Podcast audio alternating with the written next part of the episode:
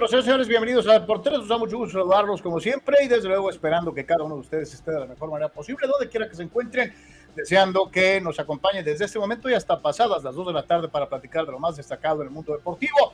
Goleadas incluidas, derrotas, triunvirato de eh, caídas en el béisbol eh, y muchas, muchas otras cosas más eh, en el programa del día de hoy. Así que gracias por estar con nosotros. Lo invitamos a participar activamente en el chat estamos transmitiendo totalmente en vivo a través del canal de Deportes en YouTube, el canal de Deportes en Twitch y la página de Facebook. Igualmente en el LinkedIn de este servidor, Carlos Yeme. Igualmente Carlos Yeme, comentarista deportivo.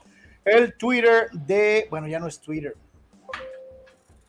El ex de eh, Deportes y también el ex de Carlos Yeme. Y también por ahí la va a encontrar en Patreon. ¿Qué es Patreon?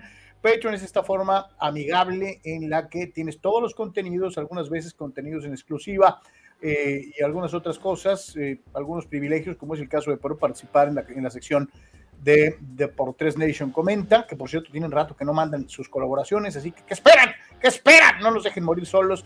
Este, a los socios VIP, acuérdense, es una de sus eh, principales atribuciones, la posibilidad de participar activamente con su Deportes Nation comenta sobre el tema que ustedes elijan. De la misma manera, les recordamos que eh, tenemos nuestra página oficial en donde puedes encontrar todos los temas que platicamos en el programa durante eh, la emisión del mismo, pero durante todo el día la información a cómo está sucediendo. www.deportes.com www.deportes.com hazlo tu sitio habitual de consulta. Igualmente puedes participar en Deportes apoyándonos con tu donativo en esta tarjeta SPIN de OXO 4217 4700 72 77 0593. No hay ni cantidad mínima ni cantidad máxima. Eh, eh, ojalá y nos puedan ayudar a seguir haciendo Deportes eh, porque es, es importantísimo para nosotros. Dependemos de ustedes. Nosotros no trabajamos para nadie más. Entonces es muy, muy importante que nos ayuden, que nos ayuden a seguir con esta cruzada deportiva de hacer eh, este contenido totalmente libre, independiente, a través de diferentes redes sociales en donde usted, usted manda, usted es el que opina, nosotros somos sus intermediarios para que su opinión se dé a conocer en todos lados. Gracias a todos los que ya forman parte de la familia de Deportes en Patreon y desde luego a los que ya colaboran con eh, la tarjeta eh, en, las tiendas de conveniencia a todos, a todos ustedes, de veras, eh, eh, ya tendríamos rato que no, no estaríamos haciendo esto si no fuera porque ustedes nos ayudan a hacerlo. Ojalá y más puedan eh, colaborar, ojalá y más puedan eh, entrarle a esta dinámica que es muy, muy común en eh, otros países y en donde los creadores de contenido reciben apoyo directo del público. le voy a dar un ejemplo, la serie esta religiosa que se llama The Chosen,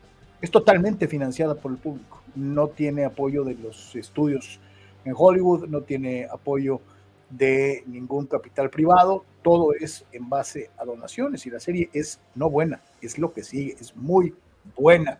Así que eh, quiere decir que cuando hay apoyo por parte del público se pueden hacer cosas eh, grandes, grandes e importantes. Así que pues, ahí está eh, la forma de hacerlo.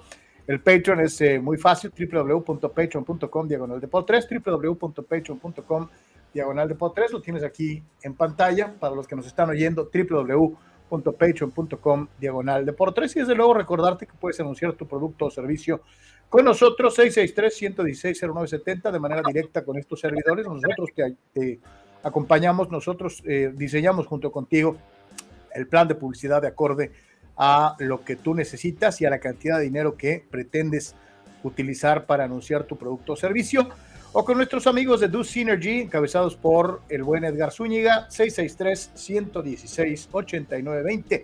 663-116-8920. Hay muchísimas posibilidades de patrocinar eh, una sección o un tema o patrocinar el programa completo o poner spots o poner menciones. Hay muchas formas de eh, publicitar tu producto o servicio y les recuerdo, si eres profesionista, abogado, médico, odontólogo, arquitecto y quieres promocionar tu producto o servicio, eh, hay 50% de descuento en cualquiera de los planes durante todo agosto.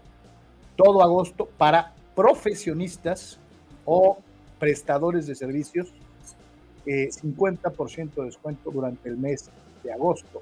663-116-0970, 663-116-8920. Para los que quieren participar con su opinión de viva voz o en video, o eh, simple y sencillamente dejándonos el texto 663-116-0970, el WhatsApp durante el tiempo del programa 663-116-0970. Y recordarles que también estamos en TikTok, www.tiktok.com, diagonal arroba de por tres oficial. Ahí lo tiene en pantalla, www.tiktok.com, diagonal arroba de por tres oficial. Y en Instagram, www.instagram.com, diagonal de por tres oficial, diagonal. Así que ahí está para todos y cada uno de ustedes la forma de participar activamente en el programa de hoy. Saludamos a los amigos de Spotify, Google Podcast, Apple Podcast y seis plataformas más que todos los días a partir de las 4 de la tarde tienen el programa a su entera disposición. Eh, puedes escucharlo completo o en pedazos. Eh, ahí está en todas estas plataformas en audio, como si fuera radio. No tienes que ver nuestras carotas. Este, lo escuchas en Spotify, Google Podcast, Apple Podcast y seis, seis plataformas más. Carnal, saludo con gusto, ¿cómo estamos?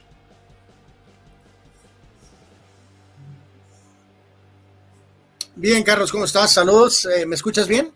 Bien, claro. Eh, saludos a todos, amigos, buen día. Eh, pues mucho que platicar con lo que dejó la, la famosa League Cup, ya lo decías, Carlos, con los el tema del base, los toros ahora sí están en un drama total. vamos a platicar de eso, por supuesto, una otra eh, una derrota futbolera de los padres, eh, eh, volviendo un poco a las andadas. hay un par de ajustes que hacen, un par de movimientos. Este, ahorita ya, ya tenemos aquí reacción de nuestros amigos al adquirir al, al veterano, bueno, super veterano pitcher zurdo Rich Hill y también al primera base Jim Choi de los Piratas, ¿no? Este, supuestamente los gurús que están diciendo que esto significa que los padres son compradores, que los padres son compradores y no vendedores. Eh, bueno, Rich Hill y Jim and Joy, eh, no sé si la palabra es compradores, pero bueno, este, vamos a decir que están activos, ¿no? Así que participe, por favor, comparte el link, pase la voz. Gracias por sus aportaciones y este, listos a recibir sus mensajes. Eh, también tenemos algunos datos por ahí interesantes de básquet, tal vez de americano, en fin, de varias cosas más. Quédese con nosotros. Compradores más que vendedores. Mm. Ok. Bueno, pues. Insisto, no sé si la palabra es compradores, pero pues bueno. Este está así como que hijo Jesús. Bueno, Vámonos con eh, su participación, como siempre ustedes saben en el programa, y después nos vamos con la machaca eh, informativa. Chava Zárate, saludos mi querido Chava. Chicos, qué bonito el día de ayer poder ver cómo hace el ridículo el América dando pena. Por otra parte, como vienen los cambios de los padres con este muertazo Gili del coreano Man, una duda. Ya Braganich también se está metiendo en, en los padres porque no entiendo los cambios, dice Chava Zárate, que le cae encima a los padrecitos por la adquisición bueno, de perdida Chava, puedes decir que Gil, la última vez que se vio las caras contra los padres, les ganó. Entonces algo le han de haber visto, que han de haber dicho, mira, hay que traerlo. Este, eh, Híjoles, eso sonó eh, como el consuelo del padre, Carlos. Eh, ya sé, por eso digo, a lo mejor esa fue la idea. Oye, qué bien pichó contra nosotros, hay que traerlo. Y bueno, este, así, así lo vieron. Este, a lo mejor esa fue la razón. Gerardo Cristian López inicia una larguísima diatriba de, de, Saludos Anuar Muralla. No sé si como tal los equipos de la MLS, sean mejores, no lo creo aún, me resisto. Pero lo que sí es verdad es que utilizan dos cosas más que los equipos de la MX, que son huevos eh, y otra cosita, dice. Eh, ahora resulta que un equipo malo compra títulos sin sus jugadores leyenda, o sea, el Atlas, fue el único de los 45 equipos en ganar sus dos juegos y aparte sin recibir goles. Pero también ganó el Monterrey, ¿no? Los dos, ¿no? Eh, sí, ¿no? Sí, sí, sí. No fue el único, Gerardo. Sí se aplaude lo del Atlas, ¿no? Sí se aplaude, pero no fueron los únicos. Y continúa, que si el gato marín, que si Celada, que si Calero, que si Nahuel, que si Cristante. Camilo Vargas, primer refuerzo del Atlas en el camino al B, el mejor portero extranjero que vino a México. Dice, aún no sé si dimensionan, Camilo hizo campeón al Atlas. Lo reto a analizar y darle valor a cada tajada de Camilo, donde mantenía el cero representando dos títulos. Camilo es el mejor portero extranjero en México.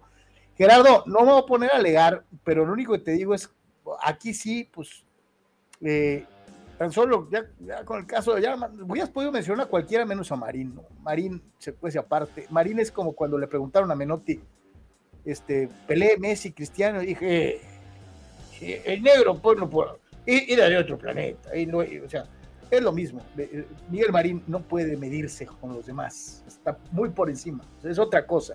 Marín es otra cosa. Eh, dice Víctor Baños.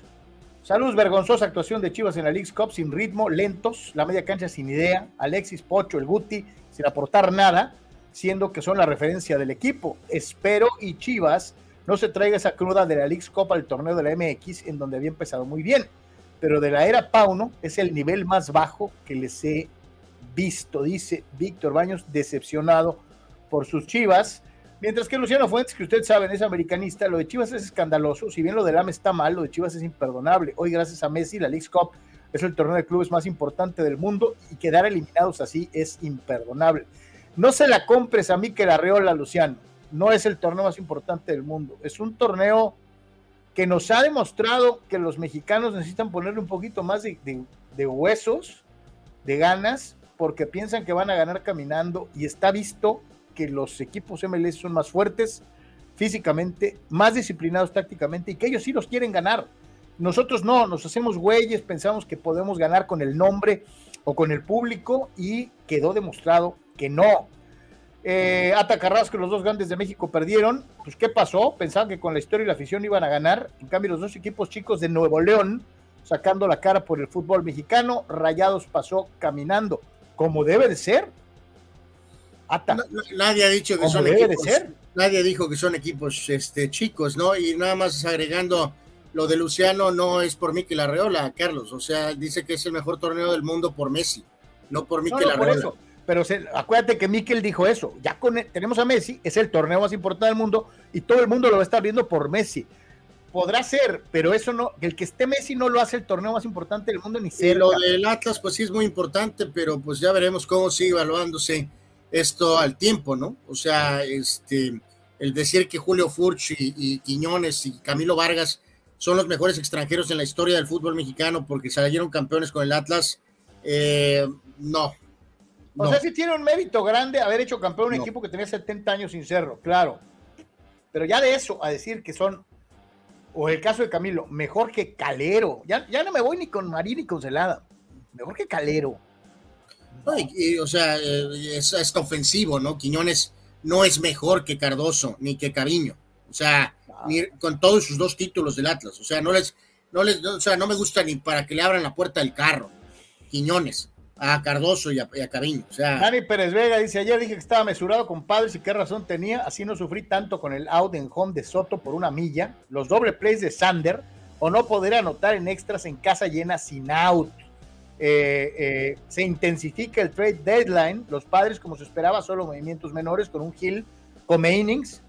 Por si Waka no se recupera pronto y un Choi un bateador designado zurdo para darle cuello Carpenter, dice Dani Pérez Vea, que creo da una explicación lógica al porqué de ambas contrataciones. Eh, Jerry García, salud Gerardo, dice, las birrias dan malísima imagen, al azul ni hablamos, y el sit de la MX barrido, humillado. La verdad, este torneo, estos equipos no le han dado la importancia y dan vergüenza. Ojalá y eso fuera, Jerry.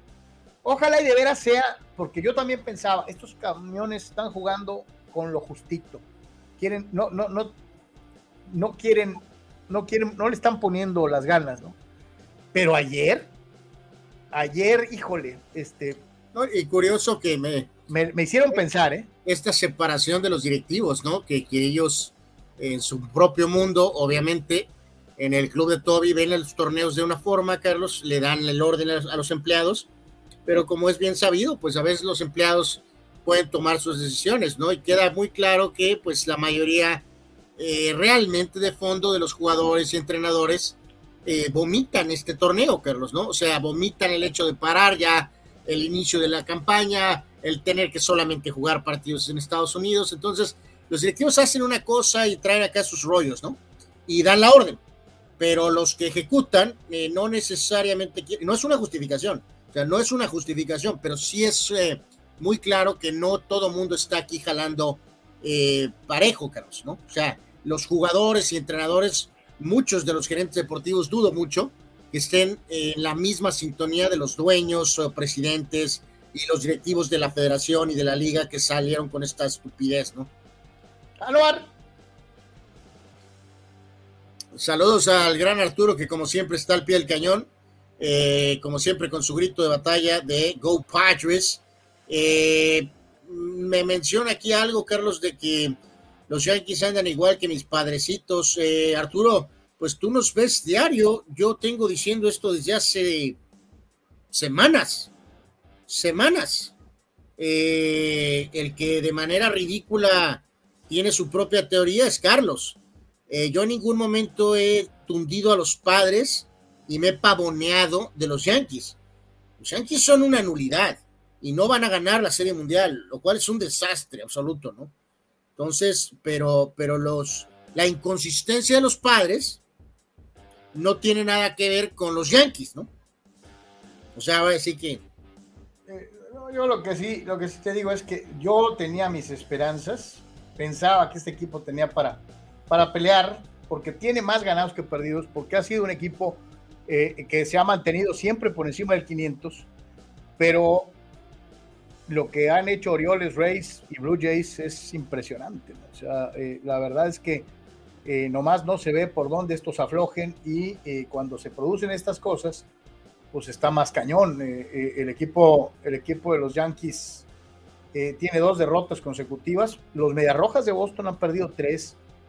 los Blue Jays han perdido dos pero Orioles y Devil Rays no sueltan, tienen dos victorias seguidas, o sea, pueden perder algunos, pero eh, los de arriba no pierden, ¿no? Este, a mí lo de los Orioles se me hace increíble. Había una gran alaraca por lo que estaban haciendo los vigilantes de Texas, y luego después ya como que clavaron un poquito el pico, esto, aquello, y ahorita el equipo sensación es Baltimore.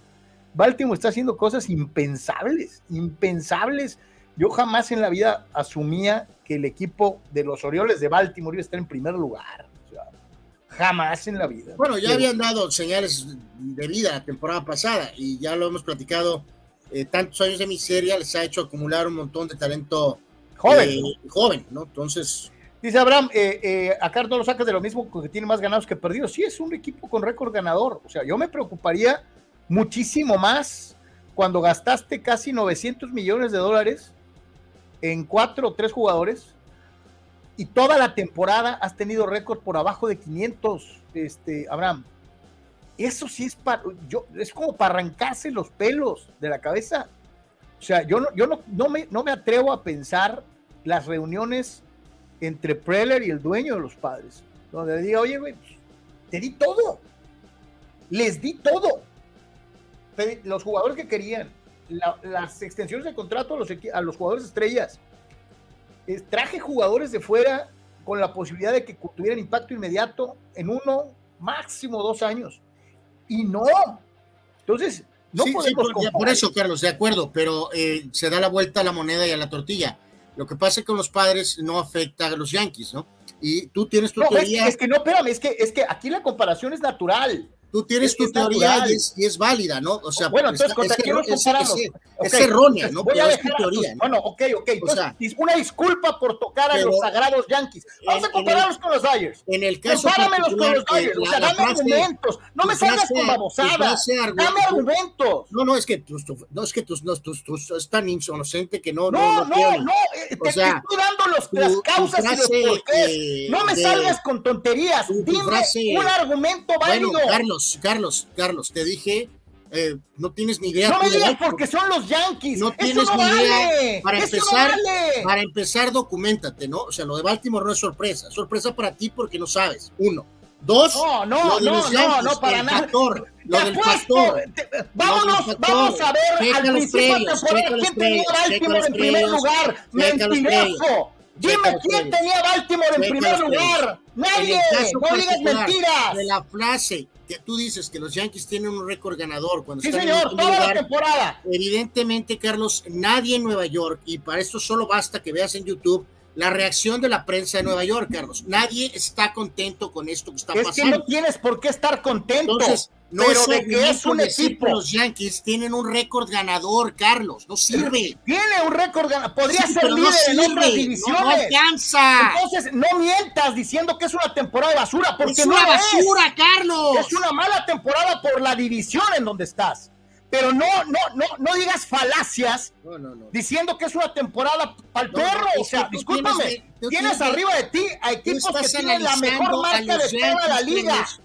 Tú estás analizando a los Yankees. Más estás analizando los, los Yankees que están por arriba de ti. Tú estás analizando los Yankees con una mentalidad pequeña, una mentalidad, una óptica padre, Carlos. Aquí no juega la historia. Estamos hablando de números, padres, Carlos. Aquí no juega el Babe Ruth. Estamos hablando de ganados y Son perdidos. la misma organización, Carlos, no es lo mismo. Ah, no, es que pues de ahí no vamos a salir. Por eso decía, es que es una realidad. A los, sacrosantos Yankees. Sí. Compara a los padres con los Dyers. Es su misma división. Dame una comparación. Los Dodgers se deshicieron de jugadores importantes y el equipo sigue en primer lugar y sigue jugándole a los Devil Rays y le sigue jugando a los Orioles y le sigue jugando a cualquier equipo grande al parejo. ¿Cuál es la diferencia? ¿Cuál es la diferencia? quita los Yankees. Los son Dame por qué los padres no funcionan como los Dodgers. Los Dodgers son un mejor equipo, son mejor en, infraestructura, tienen mejor manager, tienen mejor eh, eh, eh, conformado el roster que los Yankees, Carlos. Por Dios. Pero oh, es que vuelves a lo mismo. Quita los Yankees. Estamos hablando de los padres. Estamos hablando de los padres. Los padres están absolutamente decepcionando, así de sencillo. Eh, eh, sin duda, sin duda, el hecho de que un equipo que haya gastado tantos millones de dólares por eso, pero no tenga récord ganador en toda la temporada. El argumento, Carlos, de que los padres están los padres están tres juegos abajo de 500, 52 y 55. Ya se han estado toda la temporada. Y que, Yankees, está apenas cuatro juegos arriba de 500, Carlos. En último lugar de la división. El propio Orioles, Carlos, básicamente está en este momento 24 juegos arriba de 500, Carlos. ¿De acuerdo? 24 juegos arriba de 500. Estar cuatro juegos arriba de 500 es estar en 500, Carlos. Por Dios. No me eh, salgas con Conozco muchos campeones divisionales con cuatro juegos arriba de 500, ¿eh? Pero el consuelo del, no sé del qué, Carlos, ¿de qué me sirve el argumento? Yankees es último del este, pero con ese récord estaría primero en la central, independientemente del tema del comodín. ¿De qué te sirve, Carlos? No, esa es una cosa que no existe, porque no están en la central, ni están en la oeste. Así lo dije. Así lo dije Pero es de eso a decir que tienes una temporada como la de Kansas City, por favor, no mintamos. no hay que mentir. No hay que mentir. Para las expectativas que tienes de tus Yankees, te la entiendo. Pero no hay que mentir. O sea. ¿En qué estoy mintiendo? ¿En que la temporada de Yankees es una shit? Dice eh, Abraham Orioles ya tenía dos años armándose y dando señales. Pero Carlos Zorro, revista El Oeste de la Nacional, no. No. Y, te, y te reitero, no hay una sola prospección antes de empezar la temporada que pusiera a los Orioles de Baltimore ni siquiera en segundo lugar. Entonces, no inventen, no digan mentiras. Eh, Mario Cuevas, le sacaste el relleno, eh, Carlitos a Anwar. Sí. Este, increíble que yo, yo, puedo creer que el señor Cuevas esté en tu eh, campo de paleros. ¿eh? Increíble. Raúl Ibarra, ¿podemos aplicar la política de Anwar de los Yankees a los toros o los apapachamos? No, no, ¿cómo que los apapachamos? Ah, Raúl, pues el primer día me estamos diciendo que en su nivel, si Tijuana no gana el título, la temporada es un fracaso. No, no cuenta que si el México y que los sultanes y que los pochotoros y que lo...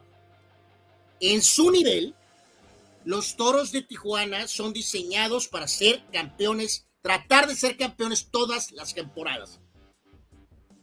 Y cuando esto no se logra, te quedas corto. Así de fácil. Eh, y sabes qué es lo peor de todo? Que coincide en calendario y a lo mejor no tiene nada que ver con el retorno de la telenovela, ¿no? Cuando regresan a este pelotero que había estado guardado, que tuvo un problema supuestamente público con, con alguien de la directiva, coincide que empiece el slump eh, en el que han caído los toros. ¿no? a lo mejor no tiene nada que ver, pero sí. Sí, pero también es bastante válido eh, plantearlo, ¿no? Sí te brinca por ahí, ¿no? O sea, no, no va a faltar el que diga, ay, este ya está buscando una novela. No, este, ahí están los números, ahí están eh, los tiempos, este, en fin. Eh, eh, dice, dice Ricardo Tito Rodríguez, Carlos, calma, no estás en fútbol enchiloso. Este, no, pues todo fuera como es. Eh, dice Abraham, el año pasado Orioles fueron tres cerca de Yankees. Eh, sí, fueron tres, no uno. Ni siquiera dos. pero pues bueno. Híjole, no quiero caer en situaciones que no van de acuerdo a un equipo de estas dimensiones. Eh, América empezó ganando el partido. Parecía que tenía controlado el juego.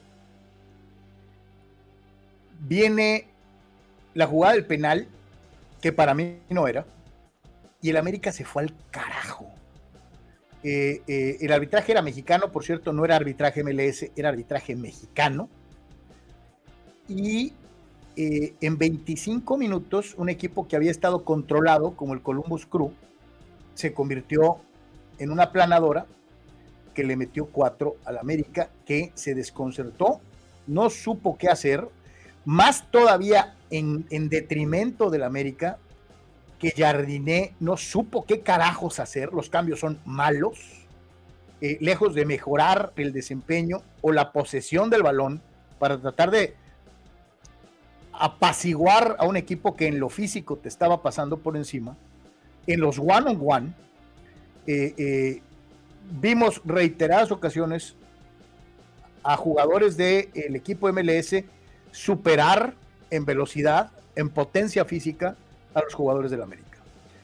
Y, y lejos de privilegiar la posesión de balón, hizo cambios que todavía debilitaron más a la ya de por sí endeble eh, y, bastante confundida defensa del América.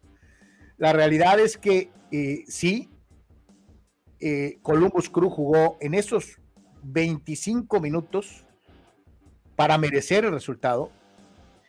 Le anulan dos goles al América, de los cuales para mí uno sí era legítimo. Hay un gol de Quiñones en donde se decreta una, una posición adelantada que no existía eh, híjole, eh, no estoy cierto de que el marcador refleje realmente lo que sucedió en 60 minutos del partido. Pero si contamos solo los 25 en donde el Columbus Crew aplastó al América, bien merecido lo tiene tanto el América por no saber reaccionar, como el Columbus Crew por aprovechar el momento y sacarle todo el partido. Sí, pero lo que decíamos del partido este amistoso de Barcelona-Real Madrid, Carlos, ¿no? Que era 1 a 0, ya muy avanzado y metieron dos goles al final y el Madrid tuvo, un penal fallado y tuvo cinco o seis tiros al poste. Lo que queda es 3-0 Barcelona, ¿no? O sea, ok, puedes desglosar a fondo lo que pasó, pero realmente esto que está en la pantalla es lo que queda, ¿no? Y simplemente no es aceptable. Es un reality check de, de esta marea ridícula en la cual nuestro deporte está inmerso. Eh, todos los deportes o todos los atletas, incluso individuales, ganas algo y resulta que son lo máximo del mundo, se pierde uno y son lo peor del universo.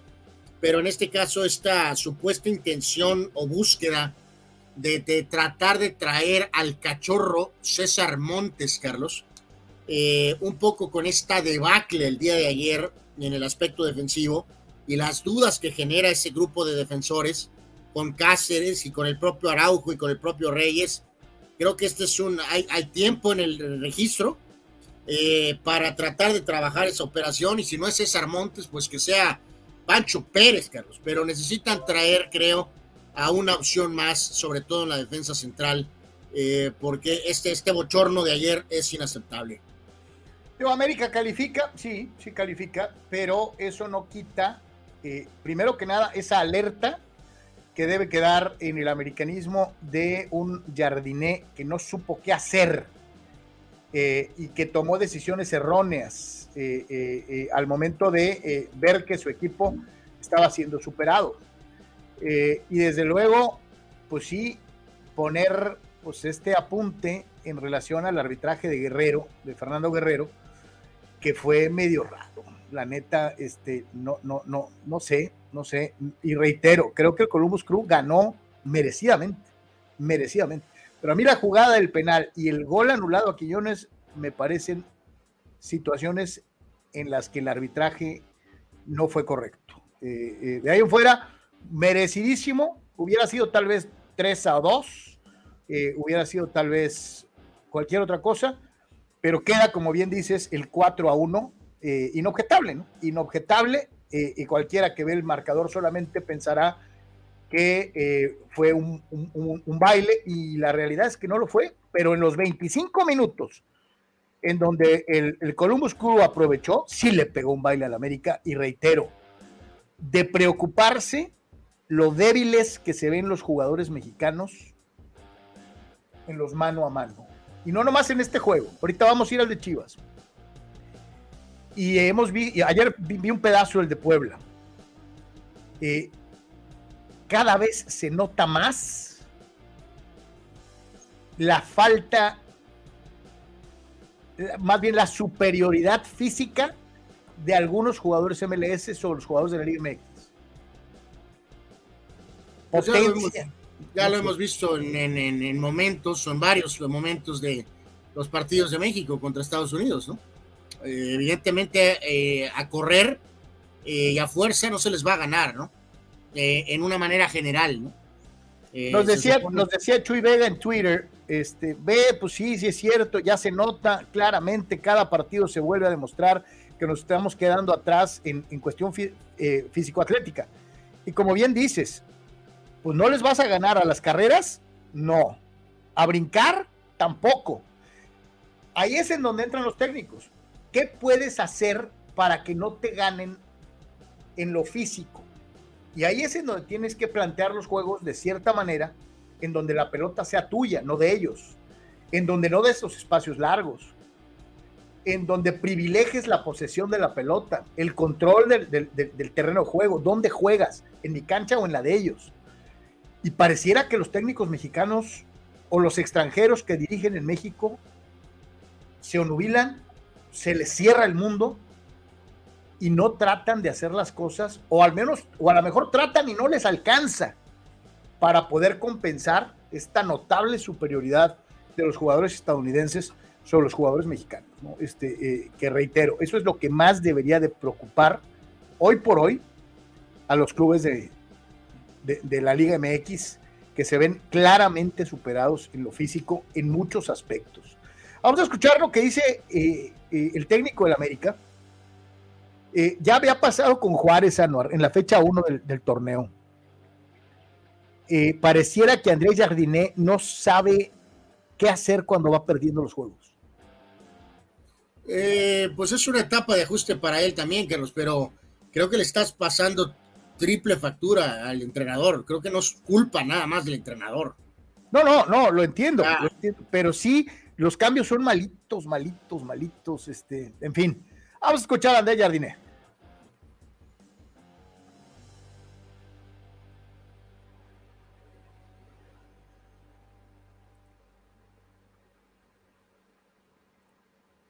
del rival, eh, hicieron un buen partido, tiene realmente un buen equipo, muy bien entrenada. Sabíamos que sería un partido duro, un partido eh, peleado por la pelota, es un equipo que, que, tiene buena posesión, que se ubica bien en la cancha, que te presiona eh, los 90 minutos, entonces la análisis ya indicaba un partido bastante, bastante difícil. Y bien, eh, claro, aún quiero mirar el partido nuevamente. No me gusta mucho analizar los partidos, eh, sobre todo las derrotas que tú te calientas tan, tan temprano. Pero el, el, la sensación es que primero el placar no, reflete, no, no refleja el partido. Fue demasiado largo. Fomos imprecisos en las dos grandes áreas. Teníamos chances algunas para salir a frente eh, viene cuando no hace esa frente, eh, peor después también es impreciso, comete algunos errores atrás contra un buen equipo, viene el placar siempre va a ser duro como, como fue este. Sí, está importante, buena pregunta, importante aclarar. Eh, vamos, vamos a pasar de aquí a frente una temporada bastante larga con, con partidos prácticamente de tres en tres días, sea aquí en la Leagues Cup y después del regreso en la Liga MX, vamos a tener un acúmulo de partidos importante. Entonces, un punto que levamos mucho en consideración, el desgaste. Entonces, somos todos, todos profesionales eh, acostumbrados a, jugar en, un club grande cuando tiene la presión. No nos gusta perder, sobre todo de esta forma. Para todos que están aquí, creo que es, un, duro, es duro, un duro golpe pero sabemos que tal vez no somos tan buenos como nos exaltaron en el primer partido, pero también el resultado no, no refleja lo que somos. Pero sí, es, el proceso es igual, cuando ganas, cuando pierdes. Hay que analizar el partido, buscar los errores, aprender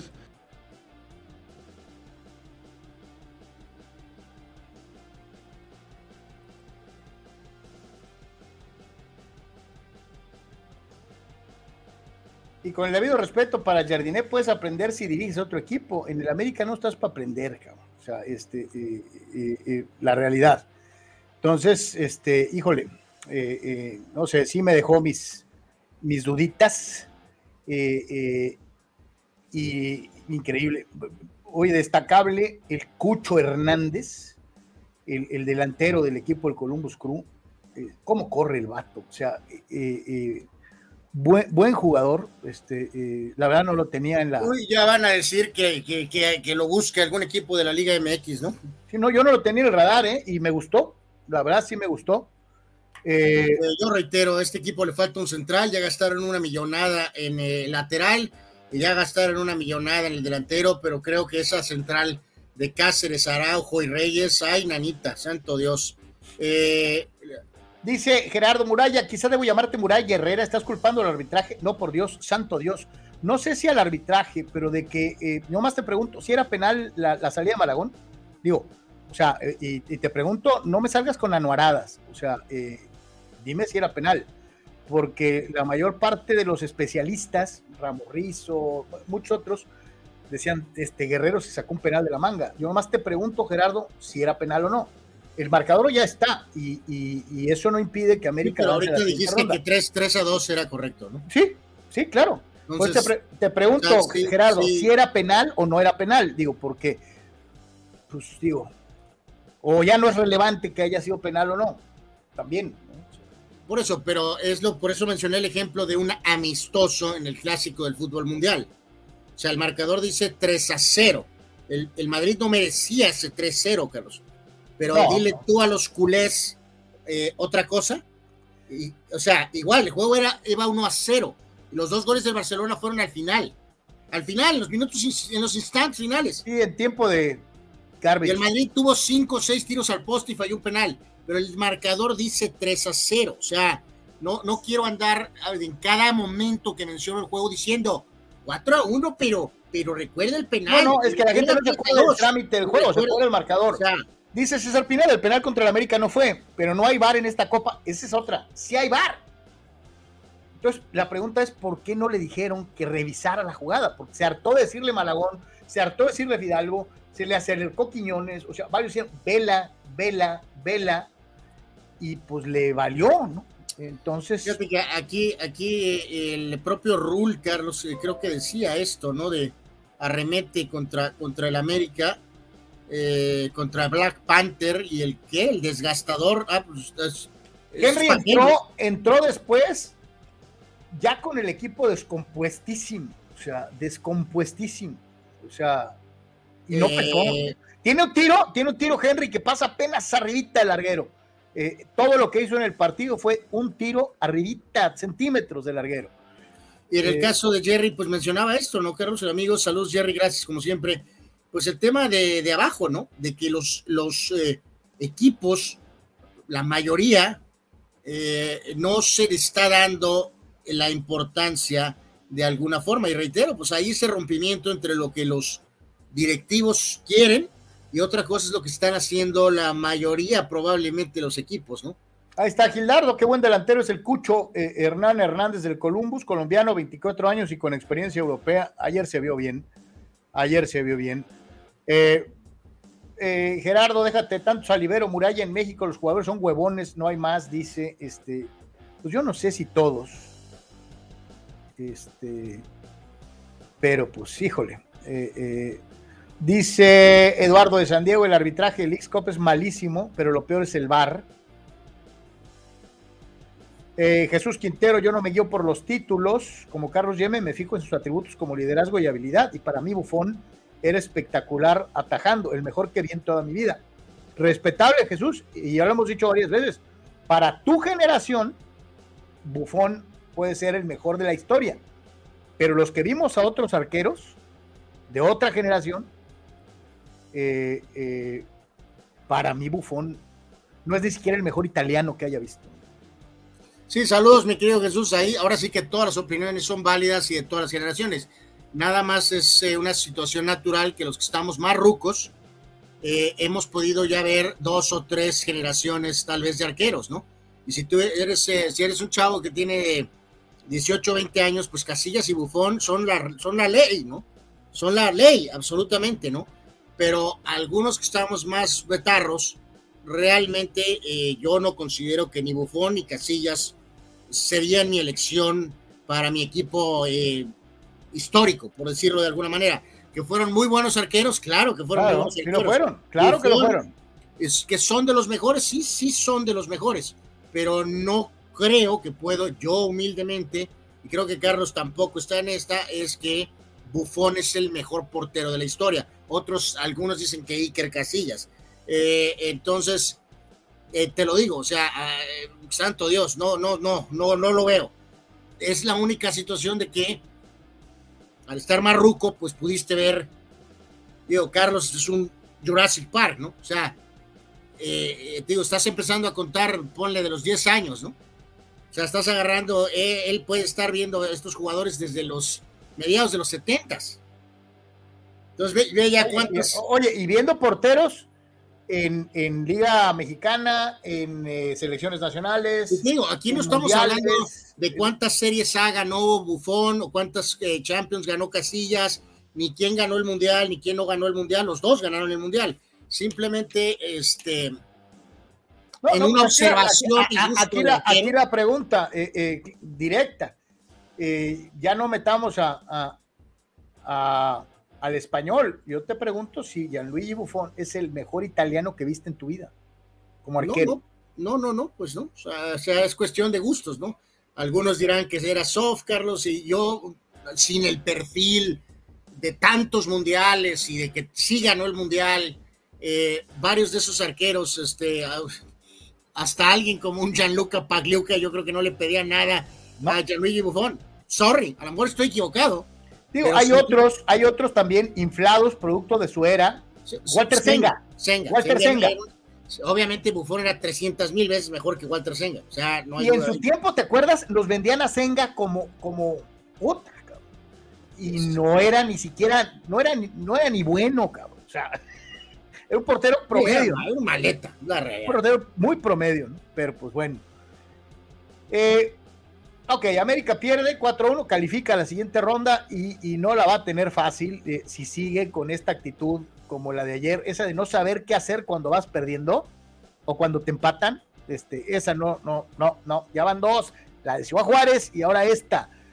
Eh, pero Chivas, segunda salida, y, ayer, aunque no fue un marcador escandaloso, pierde por la mínima, sí me llamó mucho la atención la enorme diferencia, tanto física como de fútbol, que se manifestó en el partido.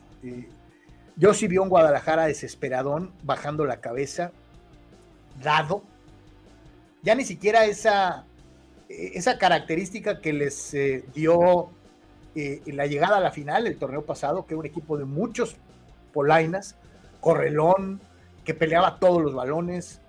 Eh, ayer sí vi a unas chivas dadas, superadas, y, aún Paunovic, si me quejo de Jardiné, pues me quejo de Paunovic, porque también vi a un técnico rebasado, eh, un técnico que no sabía, que no supo qué hacer.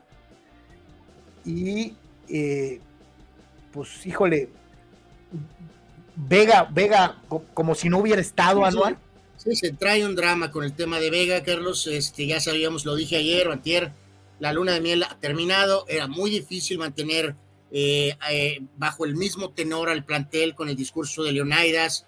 Eh, no es, es, obvio, ¿no? Que cuando tienes un torneo donde no había expectativas moderadas, incluso llegaste a la final, incluso estuviste cerca de ser campeón, las expectativas, las mentalidades de los jugadores cambian. Ahí es donde entra el entrenador, donde entra el propio Fernando Hierro, ¿no? Carlos o sea, era imposible que todas las cosas que se alinearon eh, el torneo anterior eh, era, eh, se iban a mantener, ¿no? Y reitero, en base al discurso de Leonidas, ¿no? O sea, es natural que uno o dos jugadores a lo mejor se puedan relajar, que a lo mejor el propio discurso del técnico ya no está llegando, aunque el inicio en liga es bueno, pero estos dos resultados sí son un masazo fuerte al, famoso este, rebaño, ¿no? Entonces, todo ha sido positivo para Pauno y para Hierro, que nos vamos a ver ahorita cómo responden ahorita a estos primeros momentos de crisis, ¿no? Ya vamos a ver.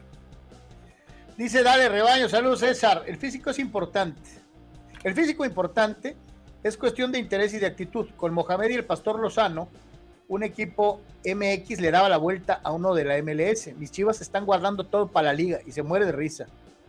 Eh, híjole, ojalá y que pudiéramos dejarlo así tan simple, ¿no? Pero sí la exhibición de Guadalajara para su afición deja mucho que desear, mucho, mucho que desear. Eh, porque el argumento, eh, creo que Jardiné exageró, Carlos, en la cuestión de los 80. Eh, digo, Eduardo señala que Vega a lo mejor sigue con problemas en el tema de la rodilla, puede ser, este, pero sí también ya hay muchos comentarios en relación a que su actitud ha vuelto a, decaer, ¿no? De Vega. Eh, Chivas jugó con nueve, Alexis y el Guti totalmente fuera de ritmo. Oye, al Guti lo traen de bajada los comentaristas, por poco, eh, o sea, de, bulto empaquetado, o sea, dicen que ni siquiera le han quitado la envoltura. Sí, sí, ya, ya, ya, lo, por un par de encuentros ya decidieron, tal vez hasta están pidiendo que se, que ha dado de baja, ¿no? De plano. Eh, en el caso de Gutiérrez, el ex del Pachuque del PSV Eindhoven. Eh, insisto, no hay pretexto de nada, Carlos, porque esta situación de estoy inconforme, estamos incómodos, puro allá, pero pues de manera ridícula los directivos pagaron, pararon los dos torneos. O sea, eh, no querías quedar rápido fuera porque te vas a quedar parado, ahora sí te vas a quedar parado, ¿no? y vas a tener que jugar contra el Dorados, ¿no? Tres semanas. O sea, exactamente. Entonces, eh, es un poquito difícil de comprender la pues especie de arrogancia, ¿no? De, de que están incómodos o molestos o no, no aprueban esto, ok, los directivos sucks, pero que los eh, haya falta de actitud, Carlos, cuando dijeras tú, porque pudieron hacerlo, ¿eh? Nuestros directivos son ridículos, pero perfectos, ¿no? Y con sus socios de allá, pudieron haber jugado el fin de semana los torneos de liga y pudieron haber invertido esta madre a mitad de semana, Carlos. Y haberlo hecho más largo, ¿no? Eh, o sea, eh, pues o sea, no, se fueron por la de parar los dos torneos. Entonces, no, no, no hay guardarte qué, Carlos. Fidel dice, Chivas, usted y su director técnico, el profe Pauno Cruz, se dejaron perder a de Kansas, ya que según la directiva no les conviene ganar la League's Cup. Eso yo creo que tampoco. Fidel, es, eh, eh, a ver, explícanos tu teoría, porque no, no, no entiendo cómo o, por qué. O sea, que es, que es un torneo de exhibición, que Sox y que esto y que lo otro, sí, pero el argumento de que si ya estás, Carlos, eh, aunque sea de exhibición y sobre todo con el factor de lo del Mesías, o sea, sí tiene un ángulo que evidentemente pues más vale echarle ganas, ¿no? Gerardo Atlista López etiqueta a Pauno en la misma categoría de Chelis, Leaño, Rafa Puente Jr., dice, directores técnicos motivacionales, pero no sirven más allá de 10 partidos, entre paréntesis, la triste realidad chiva. ¿Crees que Pauno es más un motivador que un técnico? Es un ataque radical de un atlista ante el rebaño pero también sí tiene una cierta dosis de posible eh, situación a observar y lo acabo de, comentar, Carlos. Ahora que de veras llegó el primer momento de tener adversidades, vamos a ver cómo reacciona el proyecto Paun.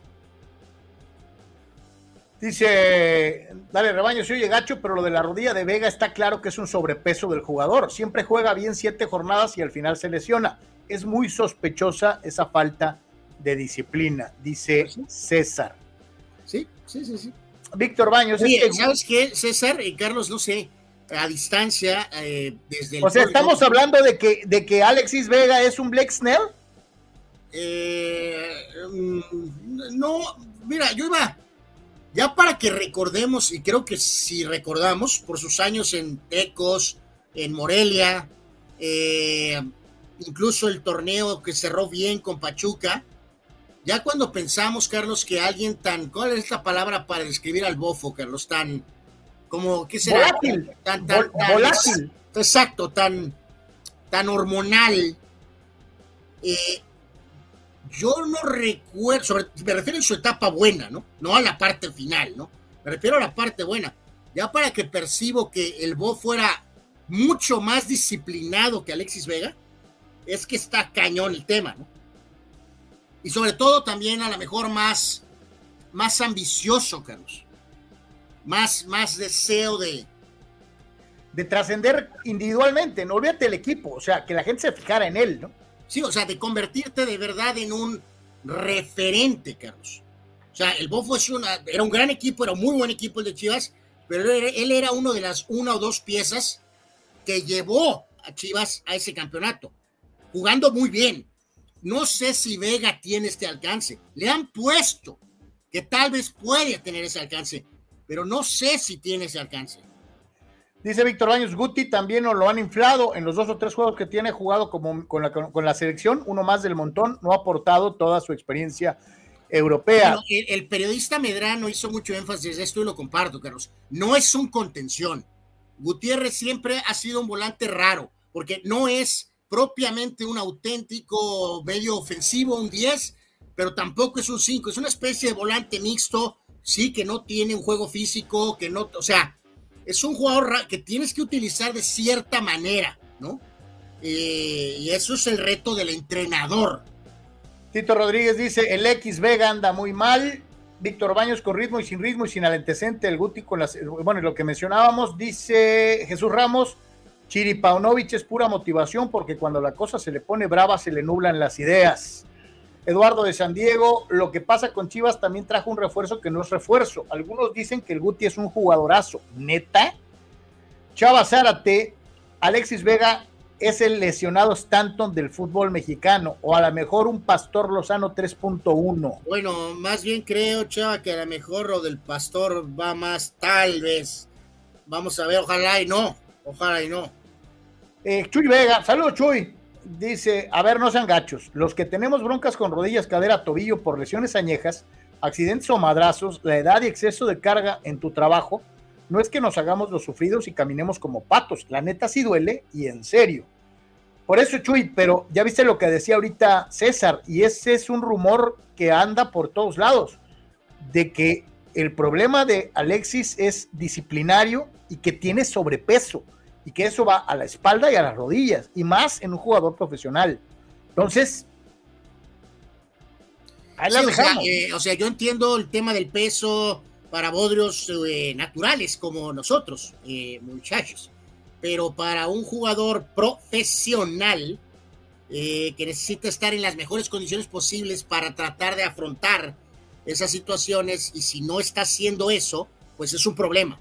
Eh, no, Anuar, espérame, y además, pues tú y yo, dignos bodrios, no tenemos doble, pero, Oye, no tenemos 25 años. Alexis Vega tiene 25 años de edad.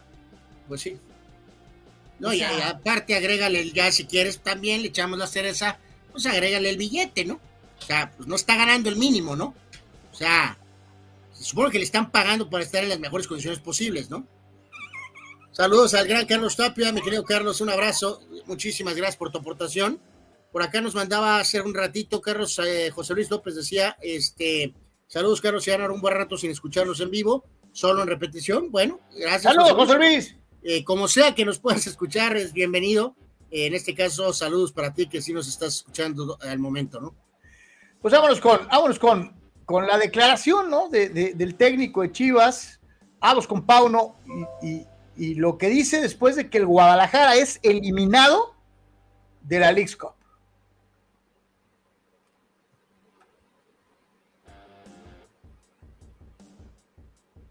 Del partido contra Cincinnati con uno menos, pero en general no estamos nada contentos con, con lo que hemos mostrado en este torneo. Eh, son momentos, no sé, eh, son momentos obviamente que eh, nos sirven para aprender algunas cosas, sacar conclusiones que hoy, hoy sobre todo han sido muy obvias en qué estado de forma nos encontramos algunos.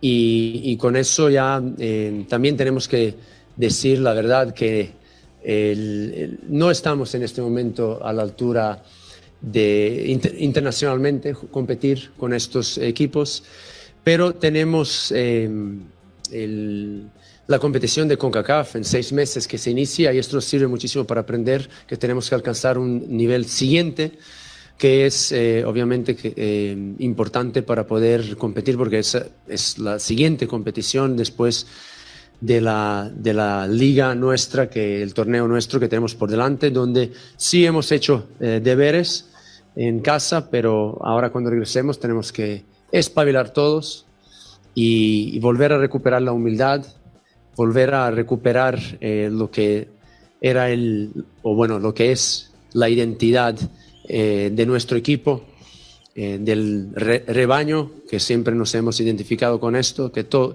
compañero se, apoya al compañero, da lo mejor de sí mismo.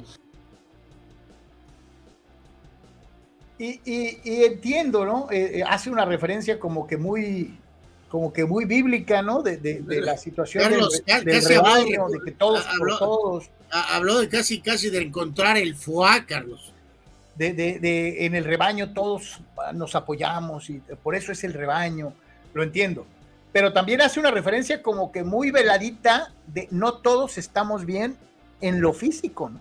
¿Sí te diste cuenta de eso? O sea, no da nombres, pero sí da a entender que hay jugadores de Chivas que no están físicamente aptos para, para competencia. Entonces, híjole, sí te pone, sí te pone a pensar, ¿no? Porque se supone que ya te, o sea, estamos hablando de que ya habían, ya habían jugado tres semanas del torneo mexicano. ¿Cómo está eso de que no estás apto físicamente? Eh, no sé si habíamos eh, leído este primero de Dale Rebaño, Carlos, que decía Pau, no se supone que tiene experiencia en MLS donde no le fue bien, eh, y ahora no tiene experiencia en la MX y sí fue finalista.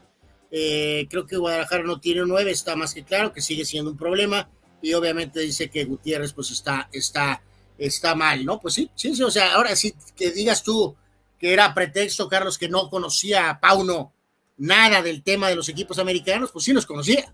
Entonces, este, pues, Jesús Ramos, Alexis Vega siempre lo han inflado mucho, pero nunca ha metido gol en liguilla, nunca ha sido campeón de goleo, nunca ha marcado más de seis goles en un torneo y se esconde en momentos importantes. El juicio severo de Chuy Ramos sobre Alexis Vega. Eduardo de San Diego da coraje ver cómo Chivas sigue dando tumbos contra equipos que no son mejores que América y recordar cómo nos ganaron no se entiende, todo por culpa de la tanoneta. Ya sácate esa, Eduardo. No, Carlos, es que pues no se puede, ¿no? Esas dos están clavadas. O sea, todavía tengo los tres tiros de aquel bulto, eh, eh, eh, todavía con la, la, piojoneta. Y esta última de la tanoneta está tatuada, Carlos. Julio Aguilar, por ahí dicen técnico que no nos damos cuenta que no están en forma sus jugadores. Entonces, ¿por qué los premias metiéndolos a jugar? Dice Julio Aguilar. Ahí está el error de él como técnico, darle chance al que no se está poniendo las pilas. Y tiene razón, Julio. Si, si tú sabes que hay un grupo de jugadores que no están cumpliendo con su chamba, Anuar.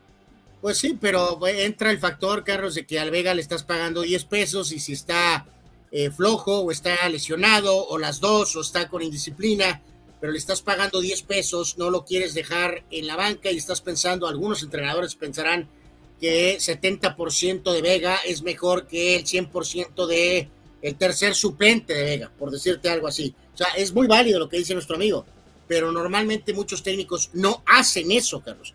Ponen al jugador que o no está bien, o que está tocado, o que está indisciplinado, o no sé, o sea, eh, no, no se hace lo que dice él, ¿no? Si un jugador no está bien, ¿por qué lo pones, no?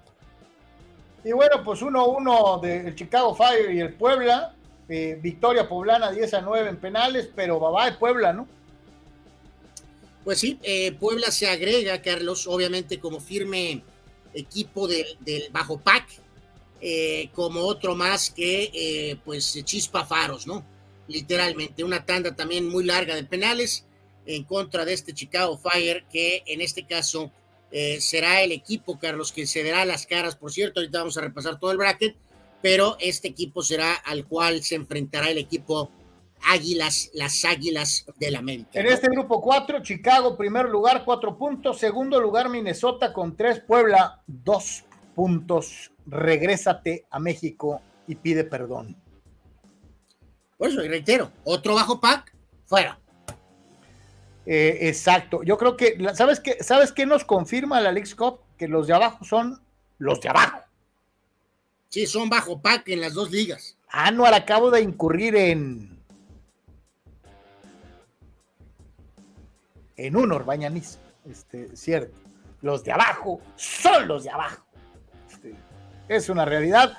Y el que sacó la cara, carnal, por, por el fútbol mexicano, pues fue Nacho y el Toluca, ¿no? Pues dígoles, menos mal que el Toluca sí este, dio señales de vida, ¿no? Eh, verdaderamente, ¿no? Dejando un tema, el tema de raro del América y obviamente lo que han hecho los equipos regios, pues sí, sí pensábamos que Toluca tenía como que la situación de que tenía que responder y pues ahí hubo detalles, había temas de clima, Carlos, en la región, ahí en Colorado, en Denver, tanto con el juego de béisbol como con el juego de fútbol soccer, pero eventualmente se pudieron completar los dos partidos y en este caso Toluca este, pues fue el que sacó este resultado y lo hizo con, con, con autoridad. Eh, así que bueno, menos mal que apareció el Toluca, ¿no? López Angulo, Huerta, 4 eh, eh, a 1, 4 a 1 gana el equipo de los Diablos Rojos dentro de lo que es esta situación y destacar obviamente dentro de lo que es el grupo que le correspondía al conjunto de Toluca, que era el grupo G, los Diablos Rojos, 6 puntos, dos partidos, dos victorias. El segundo sitio para el Nashville, que sumó tres. Y el equipo de Colorado se va sin eh, un solo punto eliminado dentro de la competencia. Así que bueno, pues ahí está el equipo de los Diablos Rojos del Toluca, que acuérdense, tuvo un partido el anterior en donde los hicieron ver su suerte, pero lograron ganar eh, eh, a final de cuentas. Dice Tito 691 Jardinet tiene que saber que aquí no está en San Luis, otra actuación aquí así y pronto estará de regreso en las favelas, dice Tito, eh, eh, hablando de la pobre actuación americanista. Eh, Rule Sayer, ¿no les parece que los equipos de la MX le están tendiendo la cámara al X Cup? Yo creo que ni ellos mismos están de acuerdo con el torneo sacado de la manga, dice Rule. Lo mencionaba Anuar y yo lo avalo. Eh, y ahora tú, Rule. Yo no estoy viendo esfuerzo parejo en muchos de los jugadores de la League Cup, de la Liga MX. Sí, o sea, los dos regios, y el, aún, con tumbos, eh, el ridículo de ayer del América, eh, pues aplicas esa de que los zapatos sí entran a fuerzas, ¿no, Carlos? Amigos, no les queda de otra, ¿no? O sea, no pueden darse el lujo de que medio te tirar asquerosamente, ¿no? Pero el resto de los equipos sí, sí, bueno, el Toluca mismo también lo hizo relativamente bien pero insisto, sí, sí hay una disparidad entre lo que piensan los genios directivos y lo que piensan, creo, muchos jugadores, muchos entrenadores, muchos gerentes deportivos de la Liga MX, ¿no? Ya está el bracket, ¿no? Eh, eh, eh, está muy chiquito, ojalá ahorita se lo hacemos, es un poquito más grande. Ahí tiene ya los cruces de los equipos mexicanos que avanzaron. Obviamente hay que destacar a uno que, al igual que el Toluca, ganó sus dos juegos, como es el caso de los, de los Panzas Verdes de León, el propio Monterrey que ha avanzado sin sobresaltos, a lo mejor tuvo un momento ahí medio de dudas en un partido, Tigres ganando a los Tigres y América ganando uno y siendo goleado en el otro, ¿no? Sí, en el caso del oeste, el LAFC, que parece que ayer cerramos el programa, Carlos, con ese eh, bodrio de noticia, que parece que lo del Chucky Lozano sigue moviéndose, desafortunadamente. El LAFC va a jugar contra el Juárez, León contra Salt Lake, Tigres contra Vancouver y Monterrey Portland. Si ganan los regios, se van a enfrentar entre ellos en la siguiente ronda. Eh, en lo que es del lado central, Columbus, Minnesota, Toluca contra Kansas City, ya va a regresar el expulsado Alan Pulido, Chicago Fire contra América y Cincinnati contra Nashville. O sea que eh, podría verse las caras América contra Ambris y eventualmente, tal vez para el pase a la final, América o Toluca probablemente se enfrentarían a alguno de los regios o tal vez, ¿por qué no, al LAFC, por ejemplo. Del lado del este, Filadelfia contra el DC United, Red Bulls contra New York City, Pumas contra Gallos y Atlas contra el Revolution. Del lado del sur, Mazatlán, Dallas, Miami del Mesías contra Orlando, Charlotte contra Cruz Azul y Pachuca en contra de Houston. O sea que, sinceramente, creo que para el Mesías está pues medio libre el camino, Carlos. A lo mejor se puede ver al Atlas o a los Pumas, o tal vez a, a Filadelfia, antes de pensar en una final del Mesías, probablemente contra algún regio, tal vez contra el LFC o tal vez puede ser América de Toluca, pero el Mesías no verá ninguno de estos equipos hasta que sea tal vez la final. Ahí está, señores, señores. Eh, eh, eh, y aquí a lo mejor algunos van a decir, ¿y dónde está tu equipo? Este, pues califican y sería muy bueno, no los tengo aquí a la mano, pero de los que están ahí en el bracket, pues todos estuvieron en liguilla el año pasado, ¿no?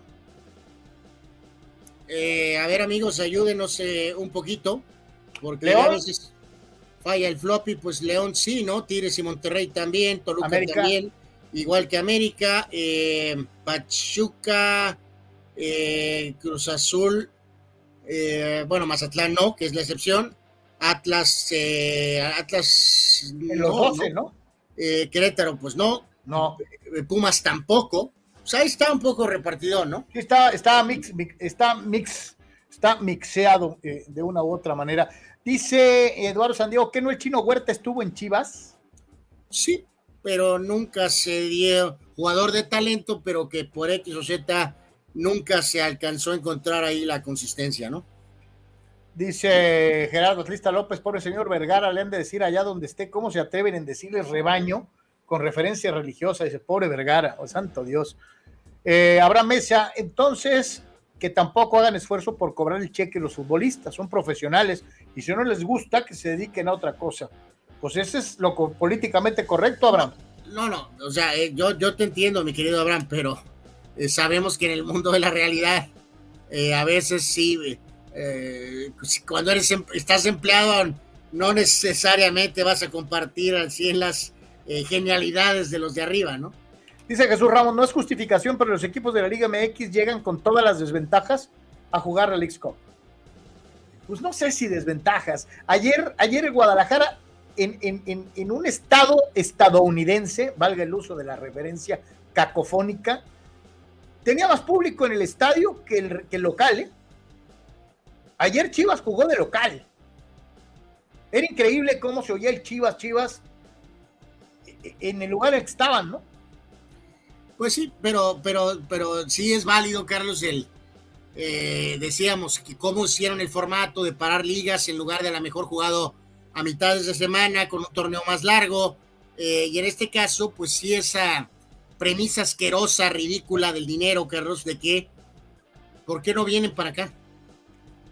¿Por qué ellos no vienen para acá?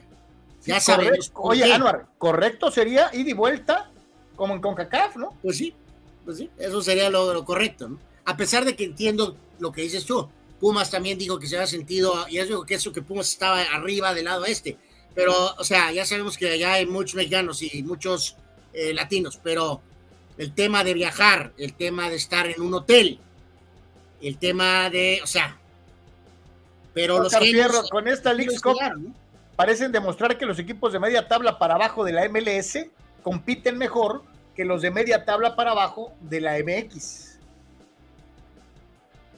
Eh, saludos, mi querido Oscar. Este, pues sí. Pues sí. Sí, o sea, que aquí eh, recuerden, en la liga eh, americana, vamos a decir, son un montón de equipos, amigos, todos con una cierta estructura, Carlos. En México ahorita, si se fijan, de veras esto está completamente desbalanceado, Carlos. Ya hemos hablado hasta el cansancio de eso. ¿Cuánto dinero invierte América? ¿Cuánto dinero invierte los regios? Pero luego tienes a los bodrios de abajo, Carlos. Eh, la estructura de la MLS es, mientras no seas el Inter de Miami, está mucho más pareja. Y cuando se sigan dando estos juegos, y luego también en la CONCACAF, por ejemplo, pues sí nos puede pasar factura, ¿no? Que nuestra liga está muy dispareja cuando la de ellos está, algunos dirán que mediocre, no creo que sea mediocre, está más pareja eh, dentro de un cierto nivel. Vamos a escuchar a, César Sánchez de la pausa y antes de irnos al béisbol, eh, adelante mi querido César, te escuchamos. Buenas tardes señores, señor Rosa, que no me comunicaba con ustedes, fíjese que tengo ansiedad y me estoy mascando las uñas con esta situación de Mbappé ¿Qué está pasando? Por favor, a ver, aclárenme el panorama. Parece que el señor ya no quiere a los árabes, aunque le están regalando el estado de Qatar, ya parece que nos está rechazando. Y no quiere otro juguete que no sea el Real Madrid, ¿no? Pero lo que más me preocupa es que Fiorentino Pérez no mueve un dedo. Parece que nomás tiene ahí este, el portafolio con los billetes, esperando a que vente, papá, hacerle la oferta y a ver si quiere, señor. Ustedes, Anuar, ¿cómo lo ves, Anuar Carlos? Eh, ¿Ustedes creen que este verano llegue o va a llegar hasta el próximo verano? Porque ahorita ya se me está muriendo de ansiedad. Saludos, que tengan buena tarde. Eh, eh, saludos, César. Es imposible no poder, no me puedo quitar mi, mi capa madridista y en este caso yo estoy pensando que va a llegar al Madrid esta temporada, ¿no?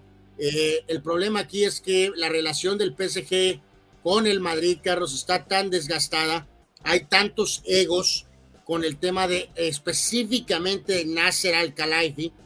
Eh, le quedó muy dañado todo después del gravísimo error de Mbappé del año anterior de haber firmado, Carlos, esa ridícula eh, supuesta, supuesta extensión de tres años que ahora resultó ser básicamente de un año, ¿no? Eh, el que complicó a ti todo fue Mbappé y su equipo de trabajo, su mamá directamente, que no pudieron decir que no al dinero ridículo que el PSG Carlos les puso, porque Mbappé debería estar ya en el Real Madrid desde el año pasado, pero el que complicó todo fue eso. Calaifi está terco, Carlos, que porque como firmó ese ese 1-1-1 y odia al Madrid, Mbappé ya tiene varios años en el PSG, Carlos. Puede ser que la relación no termine bien, pero le ha dado, yo lo veo así, ya le ha dado un trabajo y un eh, resultado, Carlos, por la inversión a el PSG, ganando las ligas, siendo el máximo goleador, va, va, va, Si no hubiera egos, Calaifi agarraría el teléfono y le diría a Florentino Pérez, va, vamos a hablar, vamos a empezar con este número, ¿no? Yo quiero 300 millones de dólares. Ahora, acaba de cobrar una prima por fichaje que ya estaba estipulada. El Madrid como quedó muy dañado de la vez pasada, Carlos, porque quedó humillado el Madrid. Sí, sí, quedó, quedó que, eh, lo, lo, lo, expusieron mundialmente, ¿no? Por eso está todo callado por arriba. Tras bambalinas, pues sí se está moviendo evidentemente todo, de alguna forma, ¿no? Pero en este caso, Mbappé es el que tiene que seguir empujando esto, ¿no? A como dé lugar. A ver, eh, Anuar, César, al respecto, les compartimos esta eh, caricatura de una Aman, eh, que pues a ver si explica un poquito lo que está sucediendo.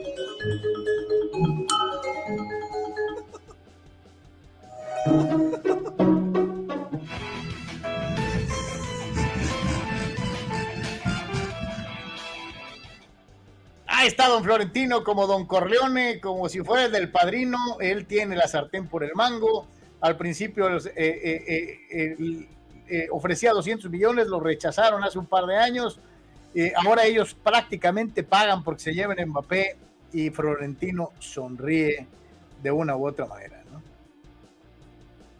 Pues sí, es que aquí, te digo, se habla mucho de que están presionando para bajar el precio con el tema de no juego o me vas a dejar sentado durante todo este lapso que no va a pasar a final de cuentas.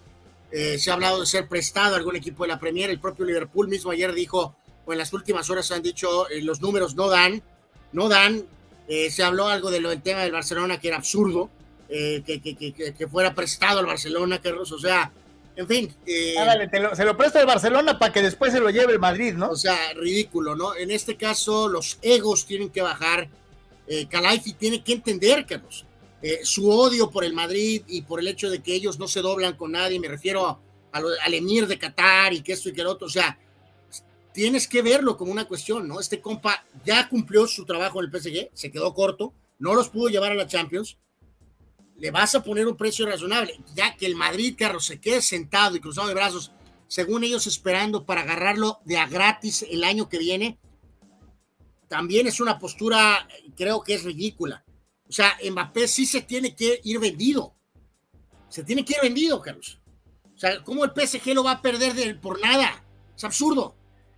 No, no, no, eh, pero sí creo que queda algo muy claro. Eh, el experimento general del, del, PSG fue un fracaso. Bueno, y reiteramos, aquí el error graso de Mbappé fue el haberse quedado por las presiones y por el descomunal dinero Ve lo que Haaland hizo al moverse al City, campeón de la Premier, campeón de la Champions, mientras que Mbappé quedó completamente volando. Eh, aparentemente hay molestia del campo de Mbappé por el tema de cómo está el PSG comportándose. La comparativa de si, si Mbappé finalmente se va o se queda sentado, castigado, para que llegue Dembélé, pues obviamente no hay comparación, ¿no? O sea, tendrán comparación en edad y que son los dos franceses. Obviamente no hay comparación entre ninguno de los dos jugadores. Dembélé es un buen jugador y nada más. Y, o a lo mejor algunos dirán que es un excelente jugador. Mbappé probablemente es el mejor jugador del mundo. Eh, y aparte, vean la producción de goles, es ridículo. O sea, yo sé que Dembélé es otro tipo de jugador, pero vean nada más la cantidad de, de goles, vean la cantidad de asistencias. O sea, simplemente no hay, o sea, no hay, no hay ni por dónde moverle. ¿no? Así que pues así está la, situación de Kylian Mbappé. Vamos a ir a la primera pausa, ahora sí nos colgamos. Pero lo que nos decía Carlos, el único escenario que realmente que da lógica, insisto, sin verlo que en Madrid, es que tiene que ir al Madrid en, este mercado vendido, ¿no? Vendido. Pero lo ves en este mercado yéndose. Bueno, ¿y cuál es la otra opción? Este, quedarte sin jugar un año. No creo.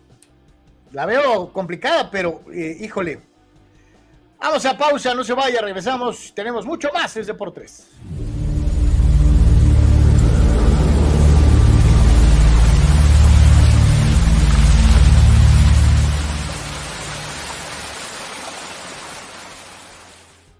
Hola, soy Carlos Yeme y si eres estructurista, ingeniero civil o herrero profesional, Prover en sus tres locaciones en el Pípila, Playas de Tijuana y Rosarito te ofrece toda la gama de materiales que tú necesitas. Malla ciclónica y todos sus accesorios. Vigas y varilla. Tubería para construcción en todas sus medidas. Desde 1993, Prover, el proveedor del herrero. Juntos somos más fuertes.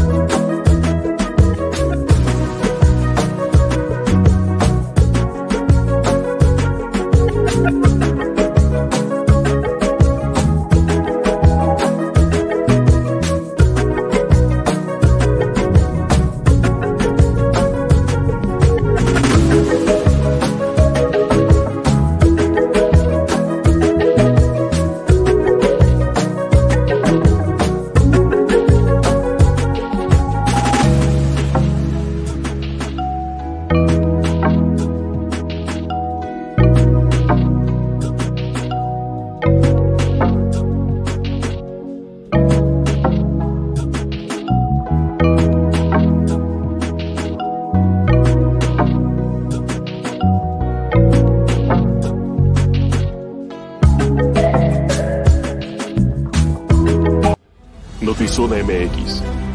Conoce la información de primera mano. Periodistas con años de trayectoria y credibilidad. Alta calidad de producción. Entrevistas exclusivas. Transmisiones en vivo con gráficos integrados.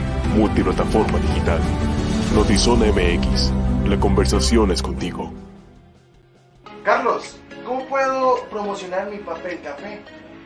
¡Ja! Es muy fácil promocionar tu papel café utilizando las opciones que te ofrece DoSynergyDeportes.com para impulsar tu producto o servicio.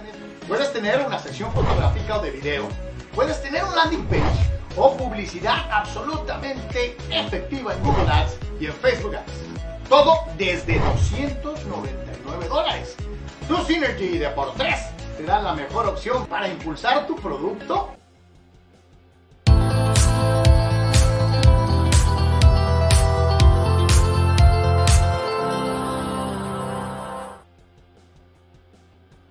En Deportes, muchas gracias por continuar con nosotros. Y dice Francisco Javier Espinosa, Mbappé va a hacer lo mismo, le va a hacer lo mismo al Madrid. O sea, él piensa que no va a haber Mbappé para el Real Madrid.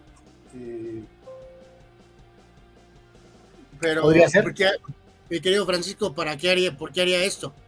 ¿Por más dinero? O sea, ya, ya, ya hay límites al lo del dinero. O sea, vamos a verlo con, con calma. Está muy padre lo de todo el dinero del mundo, Carlos, pero estamos hablando aquí de legado. O sea, insisto, menos que el fulano crea que según él es Pelé y que va a jugar toda su vida en Francia, que porque con los mundiales y con las selecciones, eso es absurdo. Eh, el legado, el legado del jugador moderno, Carlos, que es el estándar Messi, Cristiano Ronaldo, requiere la mayor cantidad de éxitos posibles en selección, goles o títulos, o y al mismo tiempo ligas y Champions League. O sea, es así de sencillo. Mbappé no se puede quedar guardado en Francia, Carlos, así gane 800 millones de euros. O ahorita lo vimos, que aunque haya sido de, disque de lujo, los árabes le pusieron que es 800 y pico millones de euros por un año. No puede ir a Arabia y mandar al diablo al Madrid o al PSG o algún equipo de la... ¿Por qué? Porque tiene 24 años. No puede irse a Arabia por todo el dinero del mundo. Y, y yo te pregunto, Francisco, eh, también ponte de otro lado.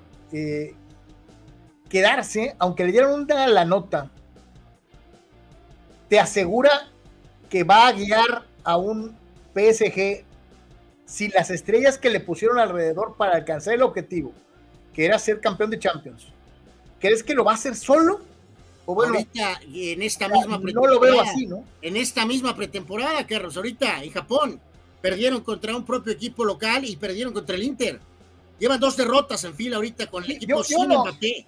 Yo no veo al, al, al PSG siendo, aún con Mbappé a tope de sus poderes, pudiendo ganar si no lo hizo teniendo a Neymar y a Messi juntos. O sea, con él. O sea, él solo no va a llevar.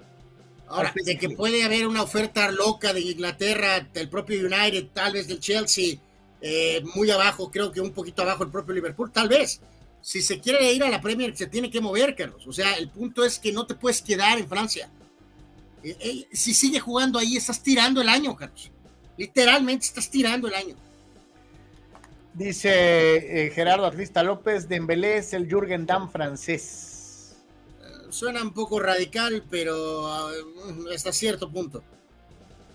Eh, en fin, vámonos a información eh, beisbolera. Ya habíamos empezado el programa platicando de esto. Bueno, pues eh, los padres y los Rockies se vieron las caras el día de ayer. Y en 10 entradas, la victoria le sonrió al equipo de Colorado. Cuatro carreras por tres. Ganó Hand, eh, Brad Hand, tres ganados, un perdido. El derrotado fue Nick Martínez, que puso su marca en cuatro ganados y cuatro perdidos. Pues eh, como sea, es derrota, igual duele. Y, y lo peor es que pues ya nos acostumbramos, ¿no? Sí, aquí este, reiteramos, no van a ganar todos los partidos, perfecto, entendido.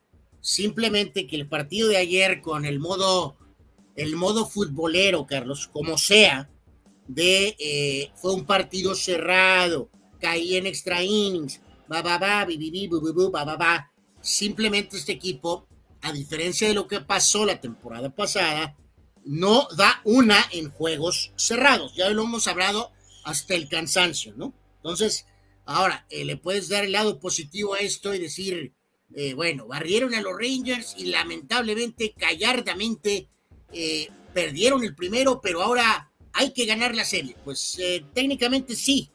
Eh, el problema aquí es lo que tanto mencionó el propio Dani y algunos otros máscaros, el tema de esa terrible inconsistencia, ¿no? Si este equipo al final de cuentas pierde esta serie, pues de alguna manera te cancela la barrida contra los Rangers. Y que, traducción, pues vas a seguir donde mismo, ¿no? Sí, sí, por desgracia no, no se han dado las cosas eh, de hilvanar una larga racha de victorias. Yo sé que no es tan fácil, pero pues sí se esperaba mucho más. eh, No, no, este pues, ¿te, te acuerdas del grafiquito ese que compartíamos, ¿no? Del tema de nadie está hablando de ganar con la racha de los Atléticos de Oakland de Moneyball, pero ¿te acuerdas que estaban junto con dos equipos terribles como los únicos que no habían ganado cuatro partidos seguidos? Sí, Y ya volvió a pasar. Ganaron tres, pero no ganaron cuatro. Si le ganan a los Rangers y pierden el primero con los Rockies, no pueden ganar cuatro más. Esa es una realidad. Para el día de hoy, 5 de la tarde con 40 minutos, va Pedro Ávila, es el que está anunciado. Pedro Ávila contra Peter Lambert, que tiene 2 y 1 en ganados y perdidos. Ahí están los eh, pitchers para el día de hoy, 5 de la tarde con 40 minutos, Padres Rockies en eh, actividad el día de hoy. Me pregunta Abraham Mesa, eh, Carlos Llamas, si el Madrid terminó la temporada 15 ganados, 14 derrotas, ¿es buena temporada? No, no es buena temporada. No es buena temporada. Eh, dice Dani Pérez Vega, respaldando a Abraham, y a 30 puntos del Barça y 15 del Atlético. Sí, pero ustedes bien saben que en esta cuestión no puedes comparar los dos deportes. Hay una gran diferencia. Sí, aquí marca- eh, marcar eh, lo que creo que lo que está diciendo ahorita aquí Dani, ¿no? Carlos, de este tema de que vino el home run de Grisham y después el equipo en la décima eh, llenó las bases, pero no lograron anotar, ¿no? Sin outs. O sea, terrible, ¿no? Y dice, los padres tuvieron todo para ganar, luego pichó bien, pero como dije, Sander petardazo, un error que costó dos carreras, bateó para doble play y una rola en la décima con la casa llena. Ojalá y pueda recuperar el nivel. O sea, aquí hizo pomada al refuerzo millonario y desde 300 años de contrato, Sander. Todo, está, eh, eh, todo entra a la licuadora, mi querido Dani, ¿no? O sea, simplemente el equipo Los No padres dejaron puede. los padres dejaron 11 corredores en las bases. 11. Sí. Sí, sí, sí, sí. O sea, cuando tienes tantas oportunidades creadas y no las aprovechas, te pasa lo que te pasa. Eh, ahí están los numeritos. Dani Pérez Vega dice, y para que más les guste, hoy el abridor será Pedro Ávila, ya lo mencionábamos, a ver si no perdemos la serie hoy mismo. Eh, dice Raúl Ibarra, en la décima, Machado puso a sacar por dos metros al corredor fantasma y se le cayó la bola. Pues se vuelve a lo mismo, ¿no? Todo se va juntando, todo se va juntando. Y simplemente el equipo no puede, no puede encontrar la, la, la, la consistencia primero para poder ganar siquiera eh, cuatro partidos, ¿no? Eh, Carlos, pues agregamos desde el principio lo que nuestros amigos estaban comentando, eh, que hicieron un movimiento, un par de movimientos. Ya el propio Dani nos daba una muy sólida explicación de, de que viene a ayudar el ultraveterano Hill con el tema de, tal vez el tema de Waka. El eterno Rich Hill tiene 43 años y el caso de Jim and Choi, que puede tener ahí una cuestión directa con el tema de la producción como designado, eh, jugando la primera como bateador zurdo. Eh, bueno, por eso te decía que era a lo mejor un poco ambiciosa eh, o muy ambicioso el titular de que los padres son compradores y no vendedores. Más bien esto está como que la mitad, por lo pronto, ¿no? Como que está ahorita la mitad, ¿no? Mm, pero, pero bueno, si la temporada se va al Tolido, Carlos, y eventualmente por A o Z o porque eh, eh, Santa Claus, Snell y el caso particular de, eh, en este caso, del cerrador. Se van, se van, se van, se van, pues no sacaste nada por ellos. Pero es parte ahora de esta cultura es algo relativamente similar a lo de los Angels. Obviamente lo de Otani es peor por la magnitud del pelotero, ¿no? Pero el dueño y directivos, Carlos, el GM y esto, están absolutamente acobardados de hacer la, eh, la decisión y la evaluación correcta, ¿no? ¿Somos o no somos, Carlos? No, no pretender, Carlos. No pretender algo que a lo mejor no eres. Si la temporada ya se fue a la shit, tienes que tener los tamaños de aceptarlo y tomar la decisión correcta. ¿Y, qué vas a hacer con Juan Soto? No, no, pues eh, todavía ya hemos platicado que trae el tema este que del arbitraje y pues tienen un poco para maniobrar todavía sobre él, pero en el tema particular de estos dos, de los dos pitchers, igual que con Otani, ¿no? Yo, saco lo de Soto porque eh, eh, no podrías canjear a Juan Soto y traer un grupo de jugadores que te den profundidad en los de te falta, en el bullpen, eh, claro que lo puedes el designado. Yo, yo, todavía tengo mis dudas, me encantaría eso de ser ahí que una partícula en la pared, Carlos, por ejemplo con los propios Yankees, ¿no? Al ver el desempeño que ha tenido Juan Soto con todas sus bases por bolas en los padres, y tú eres los Yankees, una organización desesperada por sacudir ese mediocre roster que tenemos, que no da para más. Y el propio directivo y GM se apalancaron asquerosamente, Carlos, y se quedaron ahí en su último lugar, en lugar de ir asquerosa y brutalmente por Juan Soto. O sea, ¿tendrán dudas también ellos de Juan Soto? Yo no encuentro otra explicación. Me refiero a los propios Yankees, ¿no? De haber venido con la, con la cocina completa por Juan Soto, ¿no? ¿Sí? te voy a hacer, la intención de los Yankees es que hubiera sido, vas a ser el segundo, el jugador que complemente a Aaron George, Carlos. Van a ser el tándem. Sin embargo, no pasó. Pero yo les reitero, amigos, si los dos pitchers de los padres se van de a nada, es un error. Y si Otani eventualmente se larga, Carlos, de agorra, es un error de los directivos. Es que estábamos contendiendo. ¿De veras? ¿De veras estabas contendiendo? Eh, pues así las cosas. Tim tiró siete entradas sólidas, solamente un hit. Eh, aceptó una carrera y dio a Tampa Bay una victoria en donde los eh, Devil Rays se fueron del otro lado de la barda en cuatro ocasiones, cuatro cuadrangulares conectados en contra del picheo de Yankees. Eh, Carlos, eh, nos aplastaron, nos escupieron, nos pisaron y todo lo demás. Y 5 a 1 la victoria, es la quincuagésimo primera derrota de los Yankees y es la sexagésimo quinta victoria de los Devil Rays en lo que va de la temporada. Ayer eh, Tampa bateó y contó con un abridor eh, impasable durante siete entradas. Eh, Carlos, ¿quieres decir que todavía eh, podemos ir por la serie? Pues no sé si por la serie, pero eh, dicen por ahí que este, esto no se acaba hasta que se acaba, lo dijo un yankee. Este, eh, Bueno, en descargo de los Yankees, Carlos, hoy tendremos al decepcionante refuerzo, el pitcher Rodón.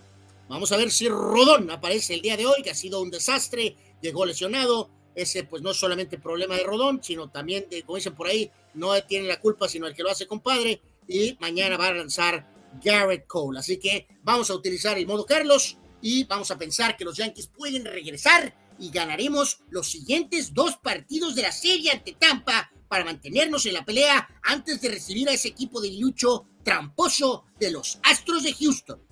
para el eh, wild card, el número uno es este equipo de Tampa, el número dos es Astros y el número tres es Azulejos. El número cuatro Sí, no le busques ni por el comodín, o sea, está Es el un- cocol. el último, el, ulti- el último antes de Yankees es otro de la misma división, los Azulejos de Toronto. Eh, Boston, Angels y atrás los Yankees. Así que No, pue- no puedo con la división, pero volvemos Difícil. al comodín. Está del carajo también. está en muy el complicado. comodín. Está muy complicado. Pregunta eh, Juan Antonio, proporción de nóminas Yankees y Rays. No, no, ya lo hemos platicado, no hay proporción.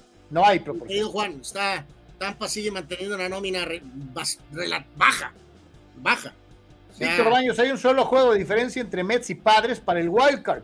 Y los Mets ya están vendiendo y reorientando el barco. Sí, pero Víctor, un detalle, tú lo sabes. Ahí, Carlos, tiene mucho que ver la, la- la- la avanzadísima edad de Scherzer, que ya se fue, y del tema de Verlander, ¿no?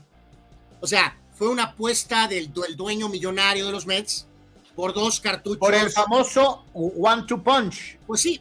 Y no lo consiguió, ¿no? Oye, el one-two punch de Detroit, pero de hace 10 años. Sí, sí.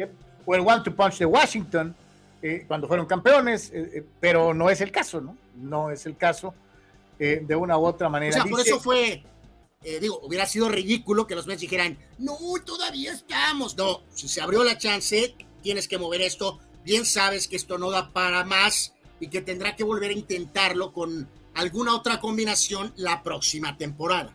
Bruce Sayer, mis San Diego Padres, ni como equipo vendedor van a terminar. Julio Aguilar, eh, que es directamente afectado por la transacción de los padrecitos, dice, la verdad Gil con mis piratas no se me hacía que pichara muy bien. Y el bateador japonés, pues lo sentó Carlos Santana, pero igual creo que sumaría más el bateador que el pitcher, dice Julio. Hay Sí, que recordar que le van los piratitos. mi querido Julio, son, son movimientos realmente menores, ¿no? Realmente. O sea, lo que, lo que Pirata recibe pues, son jugadores, es un paquete. O sea, Choi por el tema de Carpenter, como lo explicó Dani, estoy de acuerdo. Y en el caso del, vet- de Waka, pues agarraste a este veterano Gil que conoce la división, que conoce a los propios Dodgers, no sé, hay varios factores por los cuales te fuiste por este ultra veterano pitcher zurdo, ¿no? De alguna forma. Pero eh, son movimientos menores. Anuar. Anuar. Pues ya ni me tapo los oídos porque pues... Anuar, ¿qué carajos está pasando? Eh, pues híjoles, Carlos, hasta te reitero, ¿eh? Eh, en los últimos años hemos visto caer cabezas por menos, ¿eh? Por menos. Eh, acuérdense ustedes, Toro fans, si le echan este, memoria, han rodado cabezas por menos de esto, ¿eh? Y no importa que estemos ya muy avanzados y que no sé qué, y que no sé qué tanto. Eh, pues otra derrota. 47 ganados, 38 perdidos. A un juego todavía de, muy alcanzable de- del primer lugar de la zona norte, que son los algodoneros. eh, y los sultanes están empatados en primer lugar. A- eh, misma situación que guardan tecolotes de los dos laredos y los toros, ¿no? A un juego. Pero lo que es preocupante es la seguidilla de partidos perdidos consecutivamente. ¿no? Eh, sí, ¿no? Y la forma, Carlos. Los toros de Tijuana, un equipo que desea triunfar, eh, a pesar de que Hernández lanzó, vamos a decir, razonable, porque ya sabemos que en estos tiempos modernos no sabes qué es eso de que la calidad o no calidad, pero en este sentido, eh, reafirmarlo una vez más, ¿no? Eh, se perdió técnicamente una ventaja de siete carreras, Carlos. Sí, señor. Entonces, al final de cuentas, ganó Dante Hip. Eh, Saltillo explotó cinco en la sexta, cinco en la octava y ganan el partido 11 carreras a 9. Perdió Strop y eh, Kurt Heyer con su rescate 18 de la temporada, a pesar de que Adelín Rodríguez conectó su home run 25 para los toros de Tijuana en esta derrota en contra de Saltillo, ¿no? Entonces, eh, para el día de hoy, Nick Struck en contra de Ramírez, pero ay caray, o sea, esto sí se puso ahora muy, muy rudo. Eh, el equipo sí, sí, claramente hay algo, Carlos, no hay duda. Y las ocho de Tijuana, amigos, se han combinado con ocho ganados de Laguna. Entonces, a pesar de esto, todo sigue muy cerrado. Laguna y Monterrey están empatados. Tecolotes y Toros están un juego atrás. Saltillo mismo ya está a dos y medio de ventaja, ¿no? Así que. Anuar, un ganado, nueve perdidos de los últimos diez. Eh, dentro de lo que es eh, eh, la actuación de los Toribios. y la racha son ocho derrotas seguidas. Ya son más de las que tienen los de Jalisco, que tienen siete, siete derrotas consecutivas, ¿no? Ya sabemos que ahí en Torolandia, pues carros tienen el, modo control total, absoluto, pero aquí hay, hay, aquí hay algo, ¿no? No puedes perder esta cantidad de juegos eh, con que todo esté normal, ¿no? Es decir, es que es béisbol, Carlos. Es béisbol, mis. Un ganado, nueve perdidos. Un ganado, nueve perdidos de los últimos diez. Víctor Baños dice: ¿No fue Shakira a ver a los toros de pura casualidad? no sé, a lo mejor les mando un mail. Este, sí, no, lamentable, ¿no? Dice Dulce, saludos, las vacas locas, un equipo perdedor.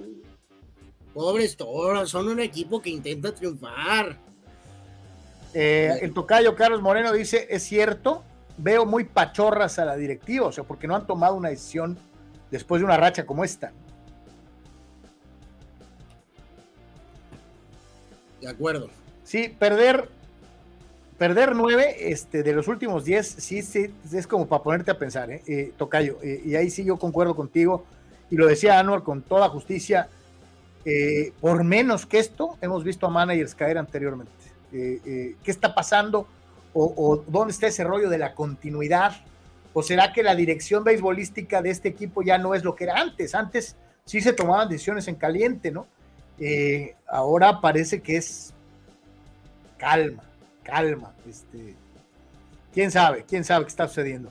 Vamos a una pausa, señores, regresamos con. A, ver, aquí, Carlos, nada más déjame agregar aquí a lo que ya nos comentaba nuestro amigo hablando del veterano, de, el, de, pitchers veteranos, nos lo decía por aquí el señor Channel, Gmail, eh, hablando del tema de Verlander y eh, reafirmando lo que él menciona, está de regreso con los Astros, Carlos. Así que fue, pues, pues fue una aventurilla eh, lo de los Mets y Verlander está de regreso con los Astros, lo cual es una mala noticia eh, para todo mundo. Eh, así es sencillo, ¿no? Así que regresa a casa literalmente, conoce toda la perfección, así que debe de ser un plus.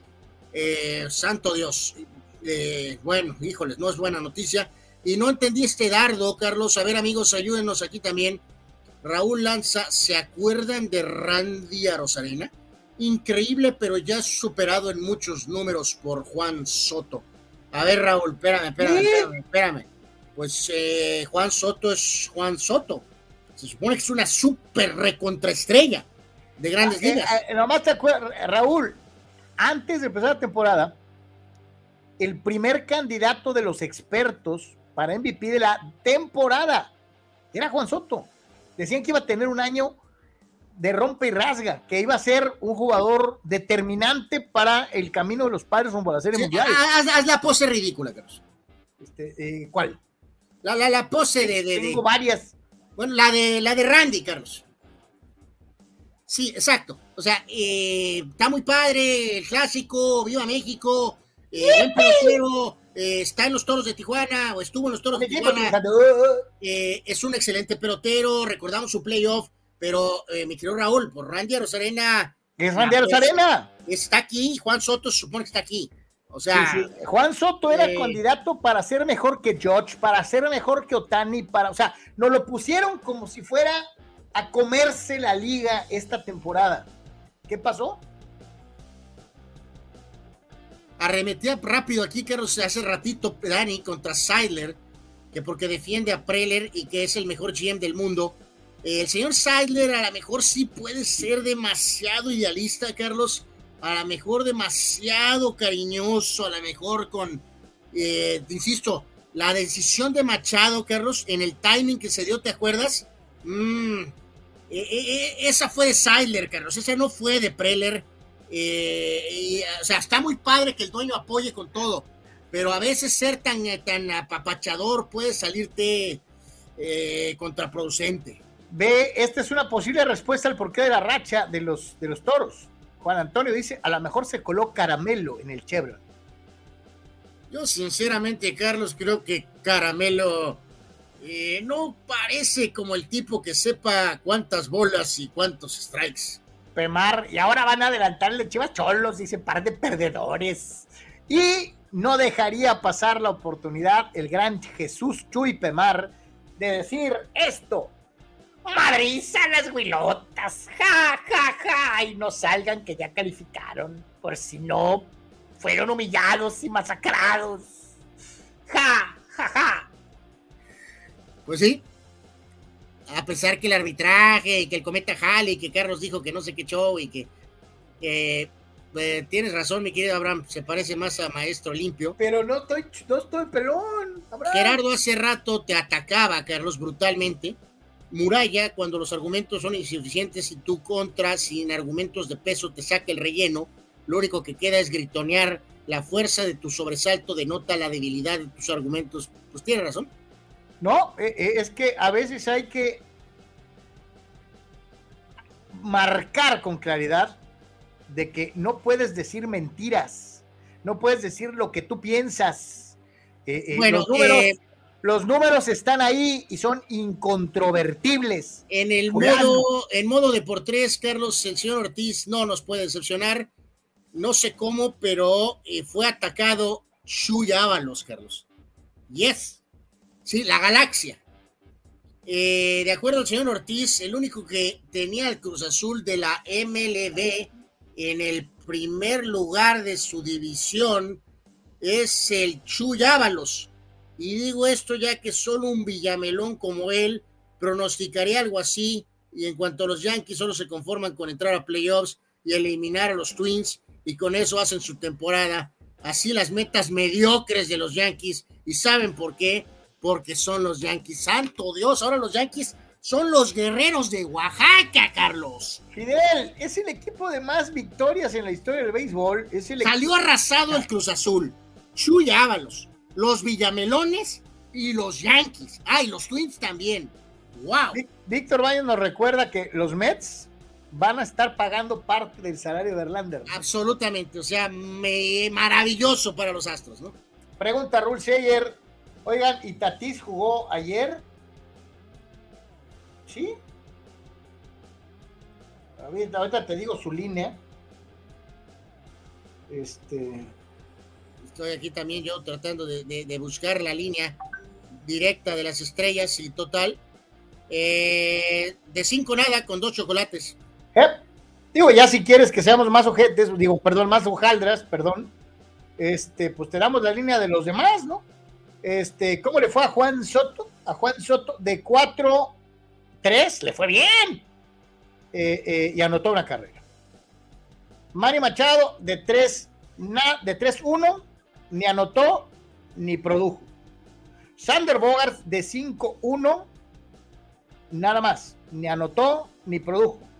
Jay Cronenworth de 5-2, no mal, y anotó una carrera. Ahí están los padrecitos, Rulseyer. Fíjate, eh, eh, ahorita que lo mencionabas, Carlos, a este ex cerrador de los padres, eh, para mí es un desastre. Bradham, eh, pues Bradham, este, fue enviado a los Bravos. Qué, suerte tienen los que no se vayan, ¿eh? Santo Dios. Eh, Hand, en alguno de los otros movimientos de hoy, va al equipo favorito de la Liga Nacional, ¿no? Es Deportes, estamos en vivo, vamos a pausa, regresamos, tenemos más.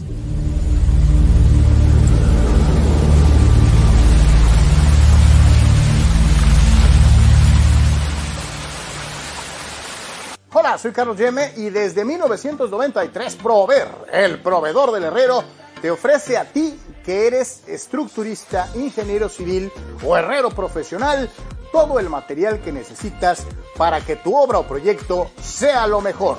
Tenemos vigas, varilla, malla ciclónica y todos sus accesorios.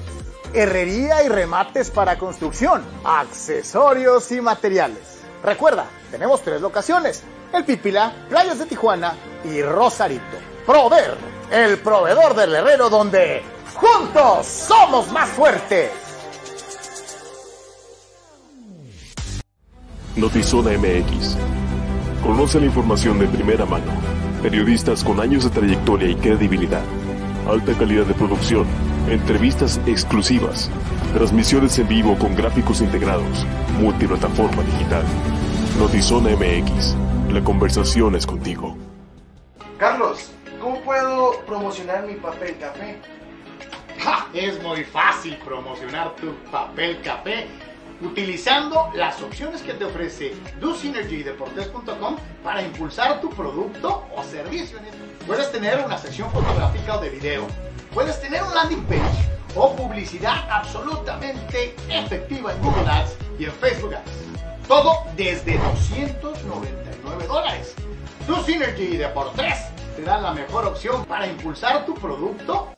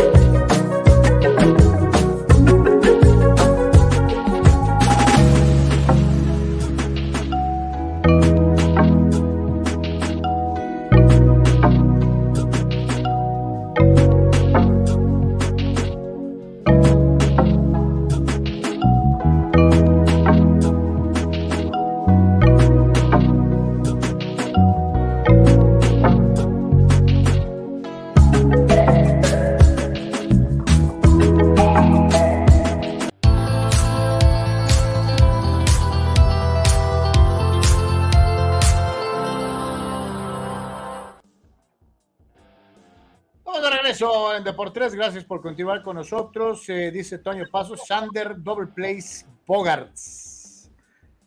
Eh, bueno, eh, había empezado muy bien. Había empezado muy bien. Pues, este, le dieron un contrato de 800 millones de años.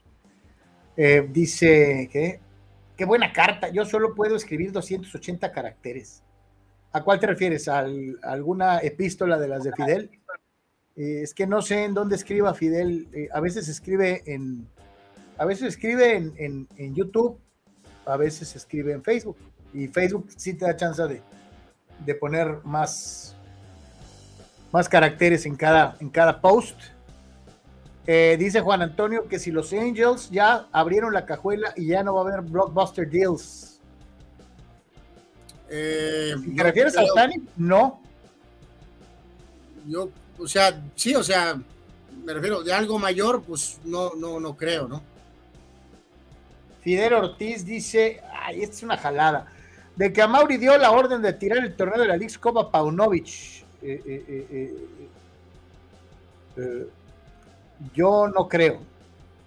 sinceramente. Pero yo creo que fue falta de capacidad más que, que una orden desde arriba para que perdieran adrede, ¿no? O sea, pero bueno. Un día como hoy, un día como hoy, ya estamos empezando el mes de agosto, martes primero de agosto. Y vamos a ver los eh, onomásticos el día de hoy eh, aquí en Deportes.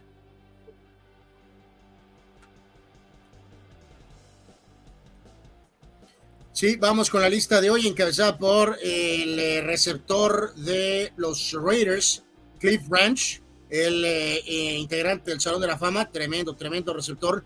Él nació en esta fecha de primero de agosto de 1948. El boxeador Trevor Burdick nació también en esta fecha en 54. Él falleció en 2006. este nombre tan peculiar del mundo de la NBA, gran jugador y también muy buen gerente general eh, pero con un nombre muy, muy especial. Eh, jugador de los Nuggets de Denver, eh, uno de tus nombres favoritos, Carles, Carlos, Kiki Van de Me acuerdo de otro Tiki que era Tiki Barber. Este no es Tiki, es Kiki. Ah, Kiki, como Kiki Hernández. algo así. El jugador de golf, Brad Faxon, nació en 61, ganó ocho torneos de la PGA el defensor Danny Blind, este es el Blind papá, eh, su hijo está en actividad en la actualidad, pero este es el que es el, eh, en su momento capitán del Ajax y parte de aquel equipo holandés de eh, los de, la Eurocopa del 88. El actor mexicano Damián Bichir, cumpleaños el día de hoy, nació en 63. El actor norteamericano John Carroll Lynch nació en 63. El director de cine Sam Mendes nació en 65 eh, corredor de los Chargers, Carlos, te tocó seguirlo, el señor eh, Marion Botts, eh, que tuvo por ahí algunas campañas. el primero más o menos en ese corte de corredores, el primero fue él, después fue Nathan Means, que eran muy parecidos, hasta que se rompió el molde ya con, con la Damian, ¿no? Correcto, pelotero en grandes ligas con varios equipos, cumplidor, varias posiciones, Greg Jeffries, nació en 67, el señor Shigetoshi Hasegawa, eh, Shigetoshi Hasegawa. Pitcher relevista, lo recordamos con los Angels, nació en 68. Eh, otro comodín, pero en la NBA, Stacey Ogman, jugador de Atlanta, Portland, entre otros equipos, nació en 68, él en los, eh, vamos a decir, 90. Eh, portero de Inglaterra, David James, nació en 70. En el mundo de la NFL, nacido en 70, buen apoyador, buen linebacker de los Colts, Quentin Correa. el famoso jugador de Nigeria, Canu, nació en 76, tremendo jugador, aunque con muchos problemas, cuestiones médicas que realmente maniataron su carrera. Eh, nacido eh, poquito atrás, en 73, eh, Greg Berharter, el actual técnico de Estados Unidos. Nacido en 78, Edwin James, el que fue excelente corredor de los Indianapolis Colts. En 79, el actor del famoso Aquaman, Jason Momoa, cumpleaños del día de hoy, nació en 79 nacido en 80, delantero chileno Esteban Paredes, llegó a estar algo en México, eh, pelotero con Orioles, muchas campañas, Adam Jones, nació en 85, receptor en la NFL, Mike Wallace, eh, con algún momento en tus Steelers, el eh, gran mediocampista español Yago Aspas del Celta, nació en 87, de Serbia, mediocampista de Manchester United, Manta Matic, nació en 88, en el 89 Juninho, pero este es el Juninho región 4. Este es el que jugó en el Galaxy y jugó en los Cholos. O Juninho Pernambucano o el otro Juninho. Este es el Juninho región 4. Nació en 89. Gran pitcher en playoff, no lo mismo en temporada regular. Madison Bumgarner nació en 89. Desde que lo corrió Arizona, eh, realmente le perdió la pista a Bumgarner. Eh, Hugo González, portero eh, bastante mediocre para mí, pero ha tenido carrera en América, en Rayados, en Necaxa. Eh, creo que a ti te gusta mucho Hugo González, Carlos, a mí se me hace una nulidad, pero ha tenido una carrera ya algo larga en eh, nuestro fútbol, mientras que la lista se cierra. Bueno, a ver, te pregunto, ¿quién te gusta más, Becerra, González o Oscar Jiménez? Eh, no, bueno, pues es que así me la pones muy difícil, ¿no? Santo Dios. no, pues supongo que Hugo González. Austin Rivers, guardia NBA, él es el hijo de Doug Rivers, nació en 92 y bultazazo en la historia del Madrid, el blasfemo Mariano Díaz, aquel petardo que utilizó el número 7 después de la salida de Cristiano Ronaldo y después se la pasó cuatro años sin jugar pero feliz de estar cobrando en el Madrid. Esa es la lista de hoy, primero de agosto. Oye, qué chulada, ¿no? Este, como quien dice, de vacaciones y todavía le pagaban y traía el número sagrado. Este, bueno, el, primer año, ya para el siguiente se lo te lo dieron a otro que terminó siendo todavía más bulto que Mariano, Carlos, que fue mi compadre, el gordo, el gordo Hazard, ¿no? Pero en fin. Eh, vamos con la lista de fallecimientos. Corey Stringer, aquel liniero ofensivo de Minnesota, ¿se acuerdan? Falleció en 2001 por aquel golpe de calor a tan solo a los 27 años de edad. Y en 2003 falleció el que fue técnico de Bélgica en la Copa del Mundo de México 86, Guy Thies. Él falleció en el 2003. Eh, Carlos, un día 1 de agosto, pero de 1936, se inauguraban los Juegos Olímpicos de ese año, de 1936. Eh, ya llovió de una u otra manera. Eh, Son los Juegos Olímpicos eh, nazis, básicamente. Sí, donde hay que recordar, pues brilló Jesse Owens, ¿no? es correcto, ¿no? vamos a decir que el tiempo pasa.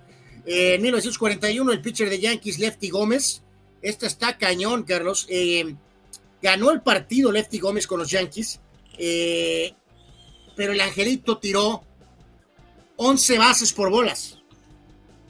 Ok. O sea, ganó el partido 9 a 0, tirando la blanqueada, pero dio 11 bases por bolas. Uno de esos juegos raros. Eh, Arthur Ashe se convertía en el primer jugador afroamericano en ser convocado para el equipo Copa Davis de Estados Unidos en esta fecha en 63. Oye, ¿quién diría que años después sería capitán del equipo Copa Davis? Absolutamente, ¿no? O sea, de que los tiempos ah, van moviéndose y evolucionando. 1965, el eh, piloto de Lotus, Jim Clark, ganaba el título eh, de Fórmula 1, de hecho era su segundo. Cuando la Fórmula 1 era más competitiva. pues vaya que sí.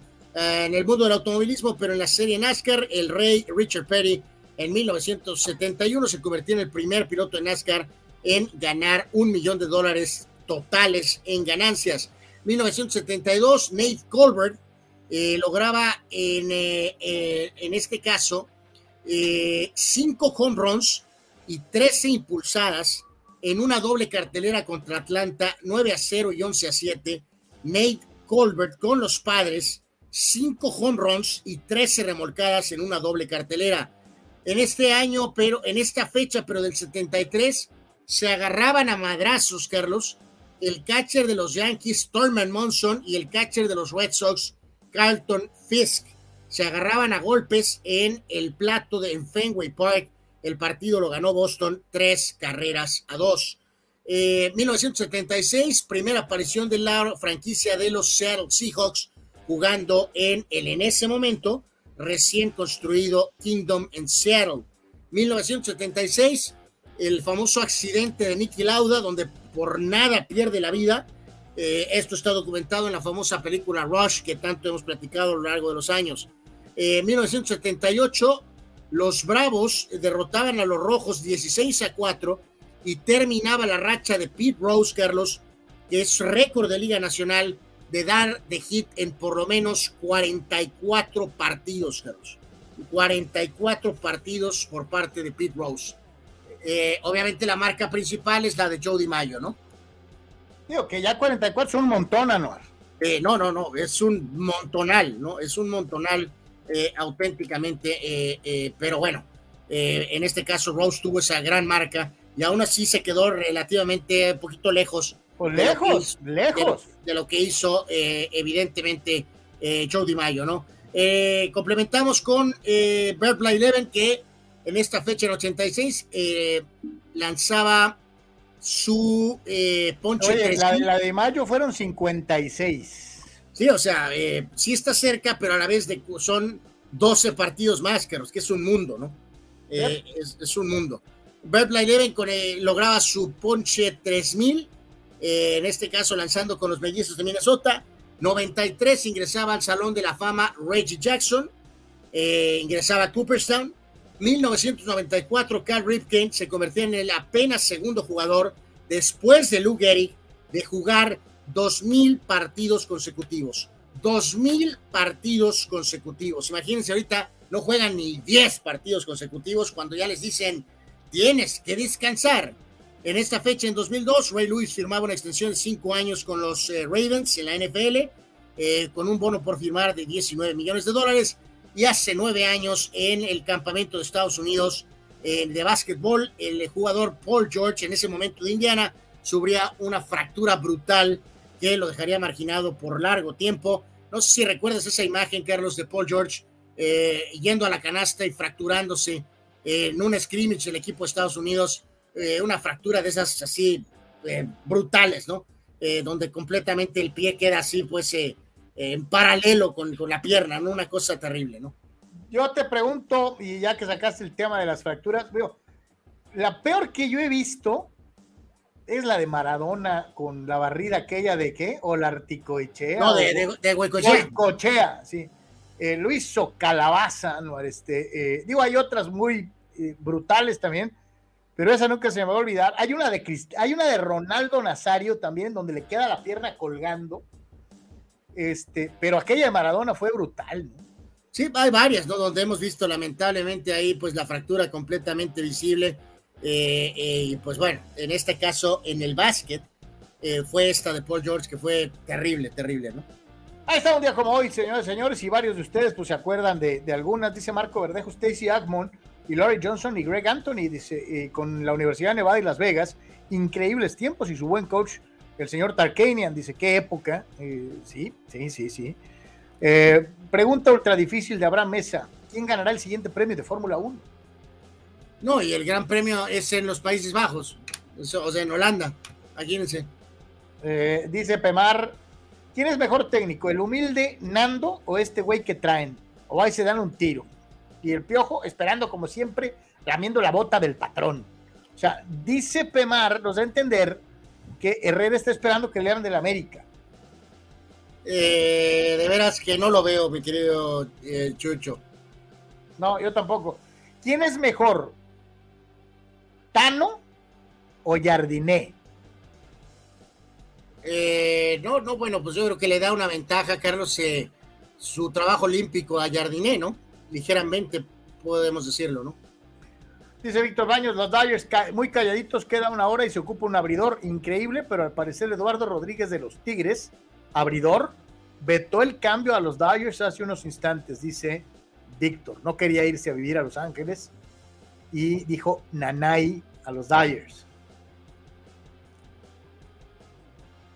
Eh, ahorita lo checamos, este, sí sería de llamar la atención, o sea, ¿Por qué no irías a Los Ángeles? Se supone que es una ciudad muy atractiva para la gran mayoría de los atletas, que te ofrece enorme exposición pública y que te da pues casi siempre dinero, ¿no? Este, o sea, a lo eh, mejor pensó que iba a tener un rol muy limitado o pues eh, puedes caer a la sencilla explicación de que a lo mejor la señora no quería irse, Carlos.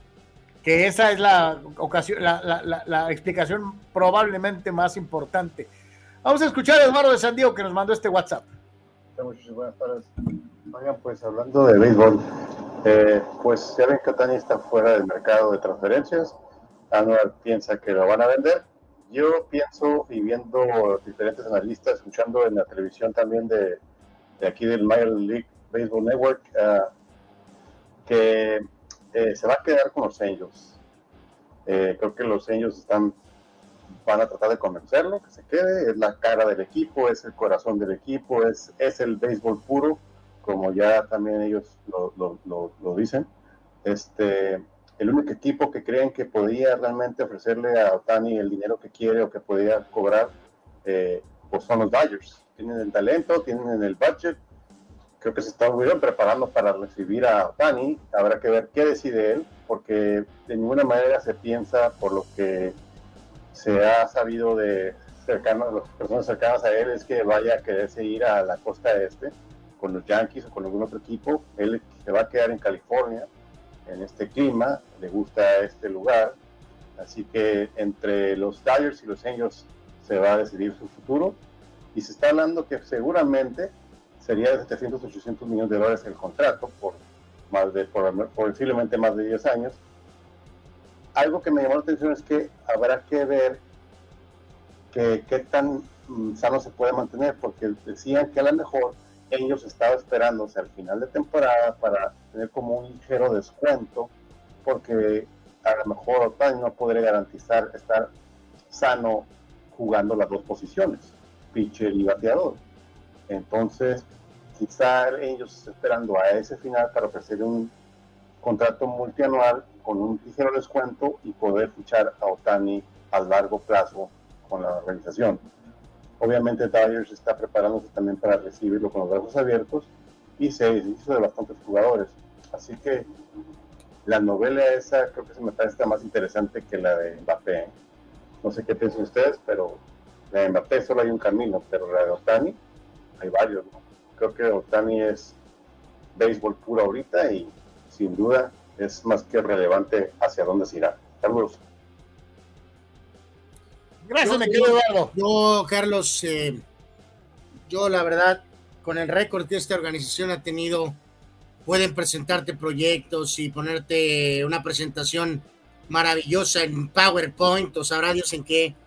Yo, yo, yo, no, yo no encuentro, Carlos, el, el ángulo romántico de que Otani se quede con esta organización. La verdad no lo, no lo, no lo, no lo entiendo no lo comprendo. Sabemos que cualquier organización le va a dar un dineral, eso no es tema. Es. ¿Por qué te quedarías en los Indios? Por sus preferencias personales, ¿no? Por quererse quedar en California. terrible, este, terrible, Y sí lo vería con más posibilidades de, no, quedarse en Yo no, yo no estoy diciendo que vaya a los Yankees, ese no es mi problema. Yo creo que el señor, si de veras quiere marcar su huella doble, Carlos, podría agarrar sus caminos y estar con Gigantes, tal vez con los Padres, o podría estar con los Dodgers. Eh, definitivamente, que creo que son opciones más reales, mejores para él que estar en los Angels. Pero bueno. Femar le cae encima al lanzador de los, de, los Leones, de los Tigres de Detroit. Mayor estupidez decirle no a los gloriosos el Blue. Y lo peor, ser mandilón. No lo puedo no sabemos, era una teoría de que pudo ser algo así. Abraham eso dice, Yankees irá por Otani, se están deshaciendo de medio equipo y si tienen vergüenza tendrían que ir por él y lo que puedan, pero de primer nivel. Jesús Ramos, ¿saben si es verdad que el Piojo y Montesinos llegaron a los golpes? Hay rumores de que el vestuario y Cholos es un desastre, dice Jesús. Ya lo platicamos el otro día. Eh, se dio un, una mención de que supuestamente había habido un problema personal entre estos dos, entre Herrera y Montesinos. No ha habido nadie que diga esta boca es mía y que asegure o que tenga pruebas de que esto pasó. Ahora, respecto a lo del vestuario de Cholos y que es un desastre, eh, normalmente Herrera hace muy buen grupo los primeros dos años. Después, bueno, las primeras dos temporadas. Después empieza a haber problemas. Eh, se me haría muy pronto como para pensar en que Miguel esté eh, sangrando el vestidor anual.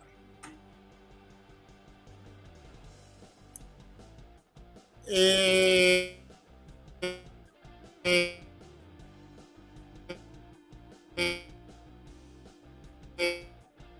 eh, pues, o sea, queda claro, Carlos, que como nos está diciendo, pues, a ver, a ver, ahí, ¿me escuchas?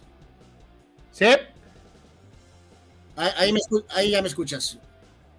Eh, ahí estamos bien, ¿verdad? No, eh, que, a lo que reitero, Carlos, o sea, pregunta, pregunta que si hay, problemas.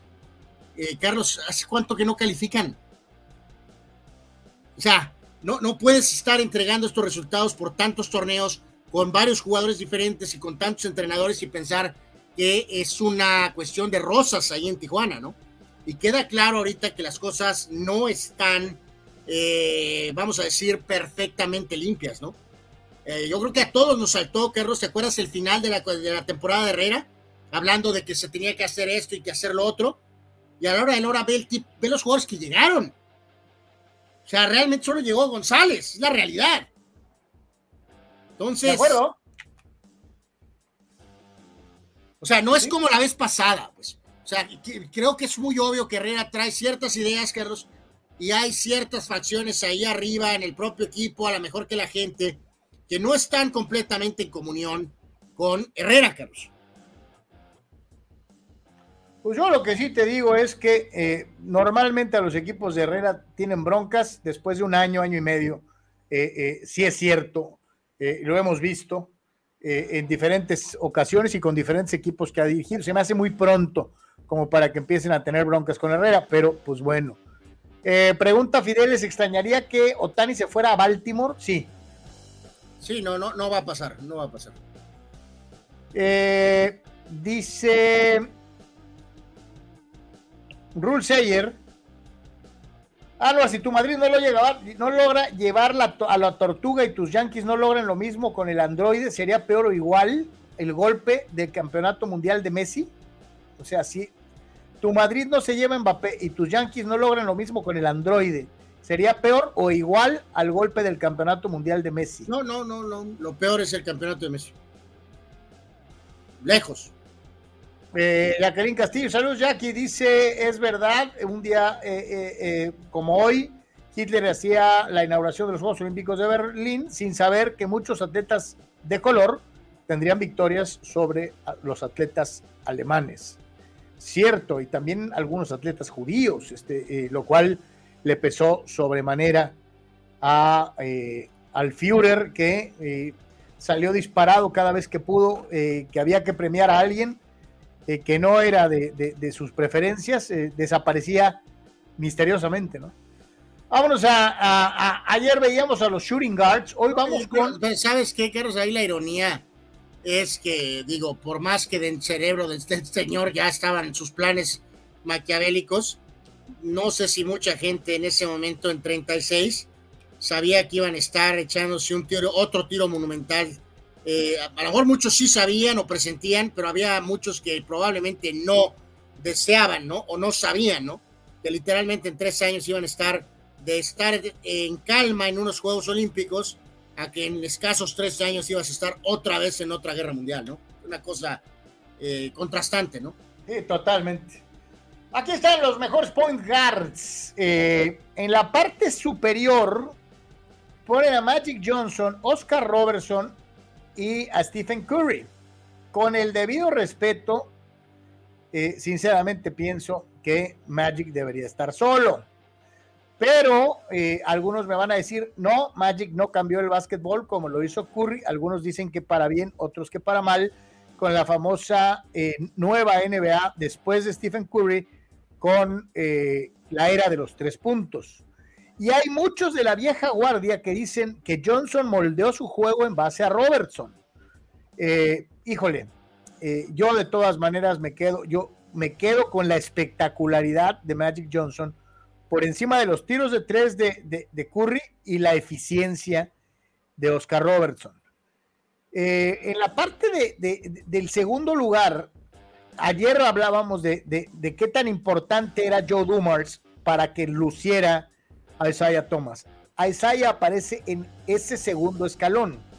Yo sí les digo algo, eh, creo que también está mal, porque creo que John Stockton eh, lo probó, eh, líder de todos los tiempos en asistencias, etcétera, etcétera, debería de estar también un escalón arriba de los demás. Jerry West jugó como 8000 finales, nomás ganó una, pero jugó un montón de finales. Eh, más finales que Magic, más finales que Curry, más finales que Isaiah, eh, pero nomás ganó una. Eh, ¿En qué lugar lo pones? Yo aquí no creo que Magic pueda estar solo, Carlos? Creo que sí podría, tendría que estar con Curry. La verdad es que sí bajaría Robertson probablemente a la segunda línea. Chris Paul no creo que puede estar en la segunda línea, podría estar en la tercera en la segunda está bien el tema de, de Thomas y de Stockton. Jerry West es una cosa mixta, Carlos. La verdad, siempre para mí ha sido una, ser pues, una cosa mixta. Eh, era entre movedor, pero también era guardia tirador. O sea, eh, es una cosa mixta, eh, sinceramente, ¿no? O sea, Nash con todos sus dos MVPs no puede ser segunda línea. Yo lo pondría en la tercera eh, Fíjate, ahí pone en la tercera línea al guante a Gary Payton. Y a mí se me hace que Payton era mejor que Nash. Eh, pues probablemente, ¿no? Pero yo creo que aquí toman mucho en cuenta el tema de los mentados dos MVPs que tiene Nash, ¿no? Pero, pero, pues sí, o sea, jugador contra jugador, prime contra prime. A pesar de esos años muy buenos de Nash, creo que me quedaría con Peyton, Carlos. Eh, sin duda alguna, ¿no? Eh, por ejemplo, ahí en la cuarta línea me ponen al lesionado Rose, Carlos, junto con Russell Westbrook y Damian Lillard y Dennis Johnson. Eso es un error gravísimo, ¿no? Eh, Luca Doncic ya me lo ponen en la cuarta línea. Eh, relativamente su carrera apenas va moviéndose, ¿no? Eh, hasta cierto punto, ¿no? Entonces, está interesante esta famosa pirámide, sin duda alguna, pero yo te reitero, pondría a Johnson con Curry en la parte superior, bajaría a Robertson en la segunda junto con Thomas y Stockton. a West yo creo que más bien lo movería a una categoría mixta. Paul lo pondría en una línea 3 eh, y tal vez podría subir tantito a Peyton. Eh, está curioso, está interesante esta, esta, esta lista de point Ya el otro día platicábamos un poquito de los guardias tiradores, ¿no? Pues ahí están, ahí están, señores. ¿Ustedes cuáles, se consideran? ¿Merece alguien estar a tope de la pirámide solito? Eh, ahí se la dejamos. Ahí se la dejamos de tarea. Dice Fidel Ortiz si, digamos, Liverpool se lleva a Mbappé, el PSG se podría llevar a su vez al Bocasas de Mohamed Salah.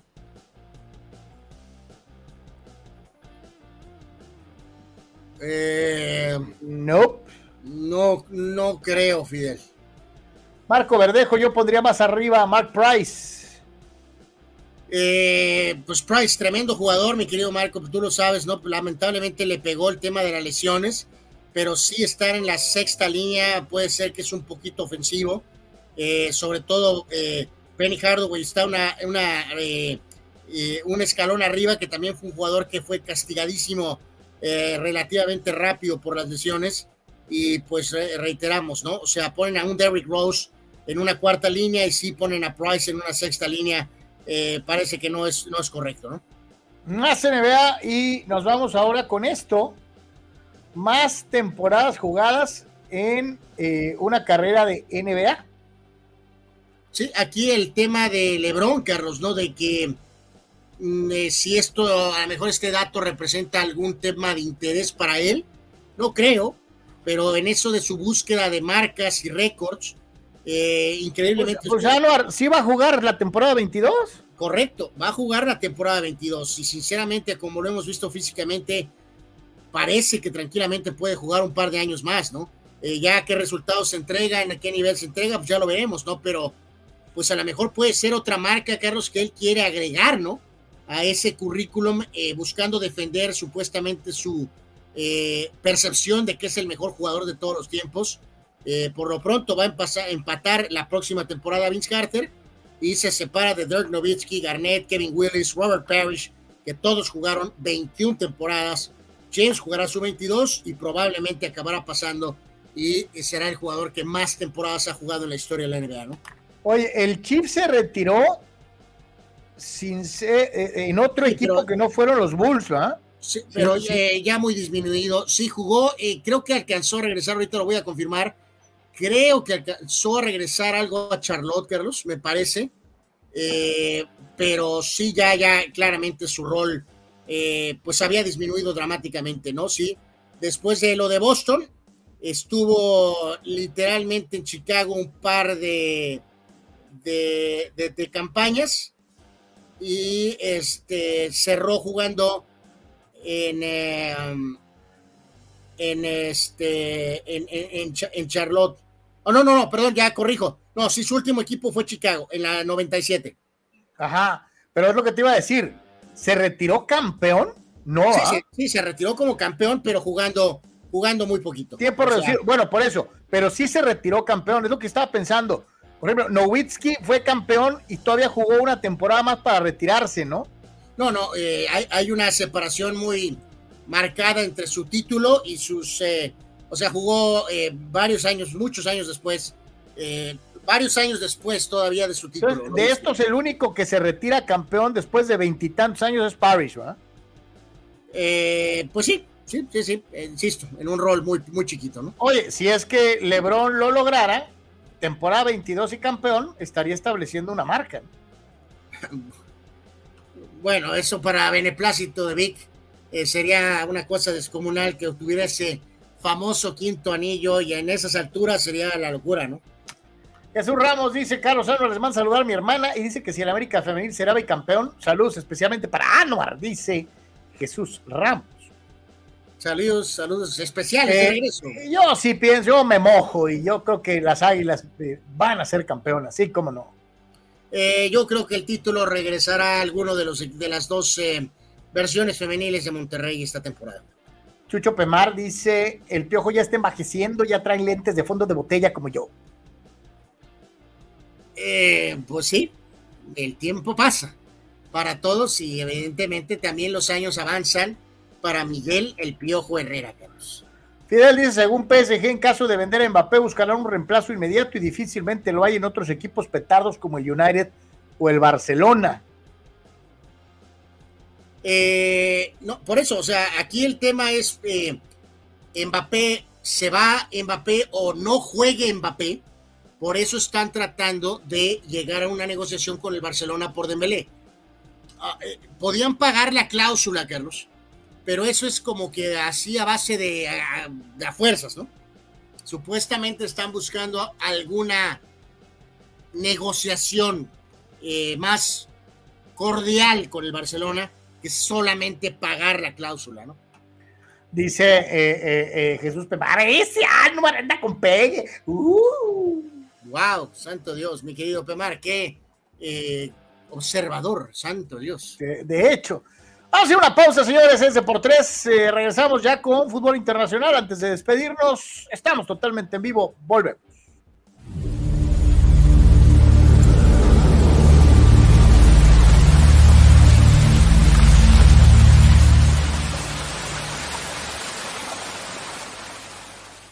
Hola, soy Carlos Yeme y si eres estructurista, ingeniero civil o herrero profesional, Prover en sus tres locaciones en el Pípila, Playas de Tijuana y Rosarito te ofrece toda la gama de materiales que tú necesitas. Malla ciclónica y todos sus accesorios. Vigas y varilla. Tubería para construcción en todas sus medidas. Desde 1993, Prover, el proveedor del herrero. Juntos somos más fuertes.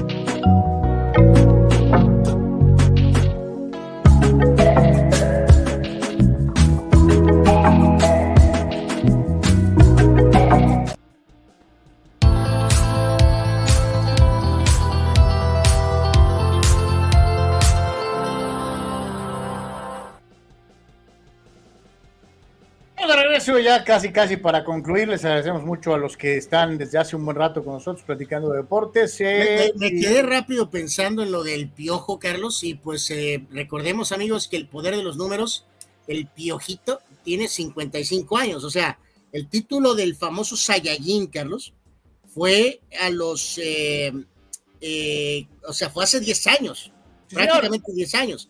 O sea, una cosa es tener 45 y otra cosa es tener 55, eso es obvio.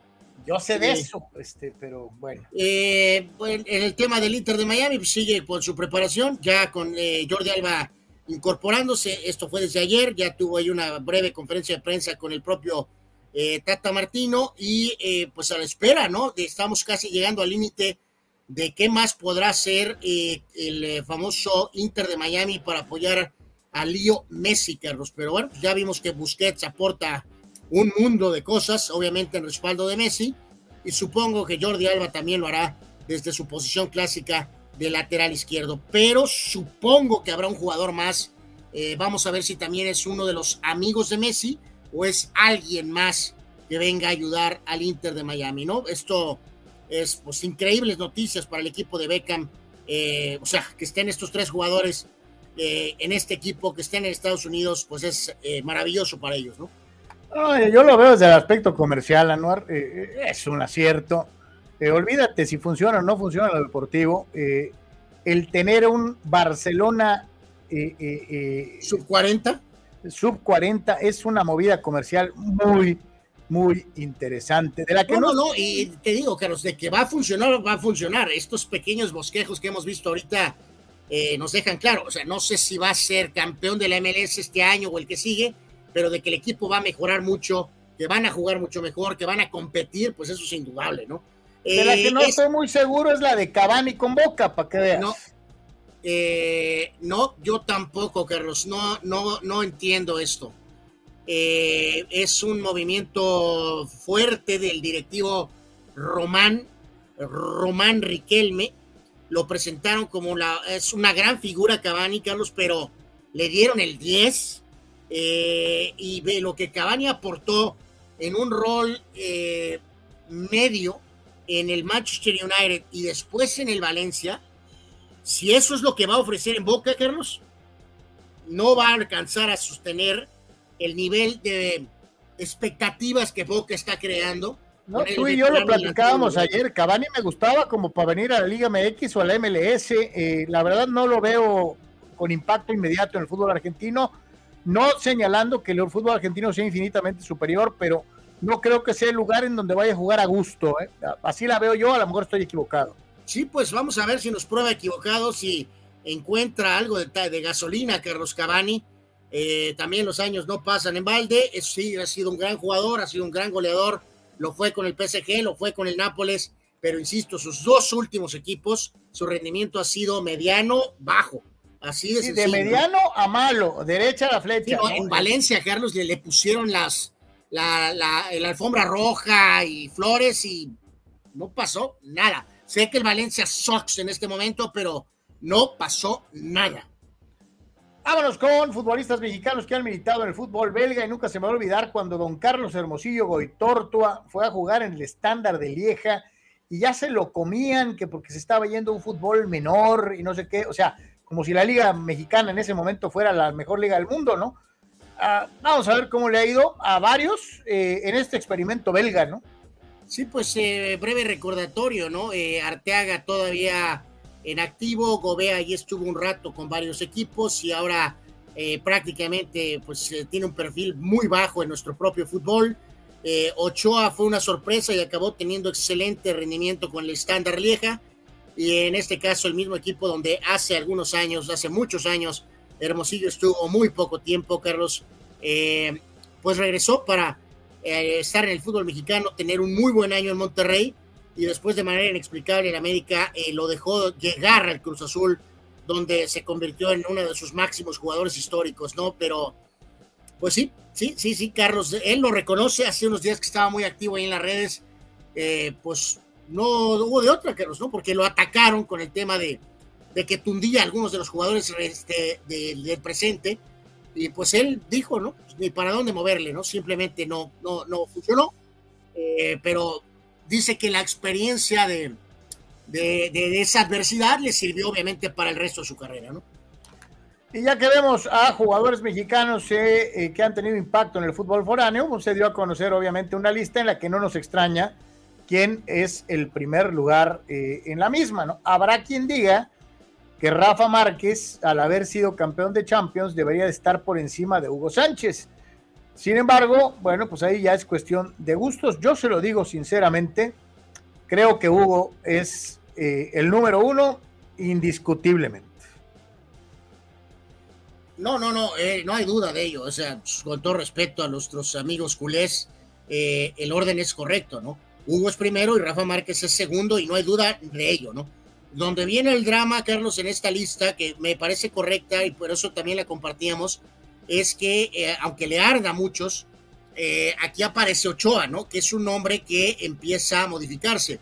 Y hay que decirlo que una cosa es tu carrera como jugador y otra cosa es que seas muy famoso en la actualidad como analista de fútbol. Eh, Luis García está muy eh, fuera de sitio, Carlos, eh, en el séptimo lugar. Luis García no es el séptimo lugar, por Dios. Y habrá quien diga que Javier Hernández no merece el lugar número tres, sin embargo, y hay que dejarlo bien claro, con todo y la enorme grandeza de Cuauhtémoc Blanco y Jorge Campos, que son los que le siguen en la posición 4 y 5, Javier puede decir algo que los demás no. Javier es el líder histórico en anotaciones con la selección mexicana y es el único junto con Hugo que puede darse el lujo de presumir de haber jugado en el Real Madrid y en el Manchester United. Y algunos van a decir, bueno, una cosa es que vayas a entrenar y otra cosa es que juegues. Javier jugó en los dos eh, eh, y metió goles en los dos. Eh, y a lo mejor habrá quien diga, ay, chico carachito, lo que quieran, gusten y manden. Los hechos están ahí. Javier Hernández, no sé si realmente en una comparación cualitativa como, como jugador pudiera estar ni siquiera cerca de Cuauhtémoc Blanco o de la trascendencia histórica de Jorge Campos. Pero si nos vamos exclusivamente a clubes y a ciertos logros, Javier, Javier sí pelea por estar en el top 5. ¿eh?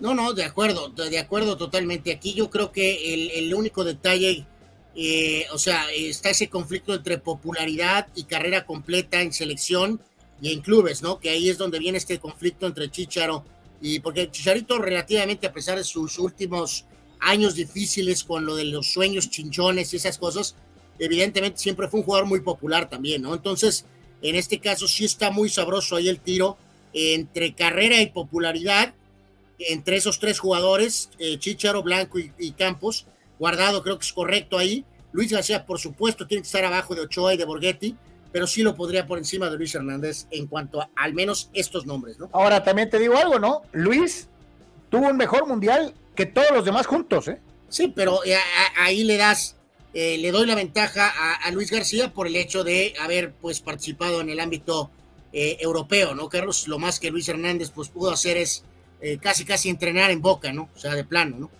Sí, sí, totalmente de acuerdo. Esa es la realidad. Y el más discreto podría ser Jared, ¿no? Muy bueno en, su participación con Selección Mexicana y Liga, Nacional, Liga MX, pero la verdad su paso por el fútbol europeo fue malito, ¿no?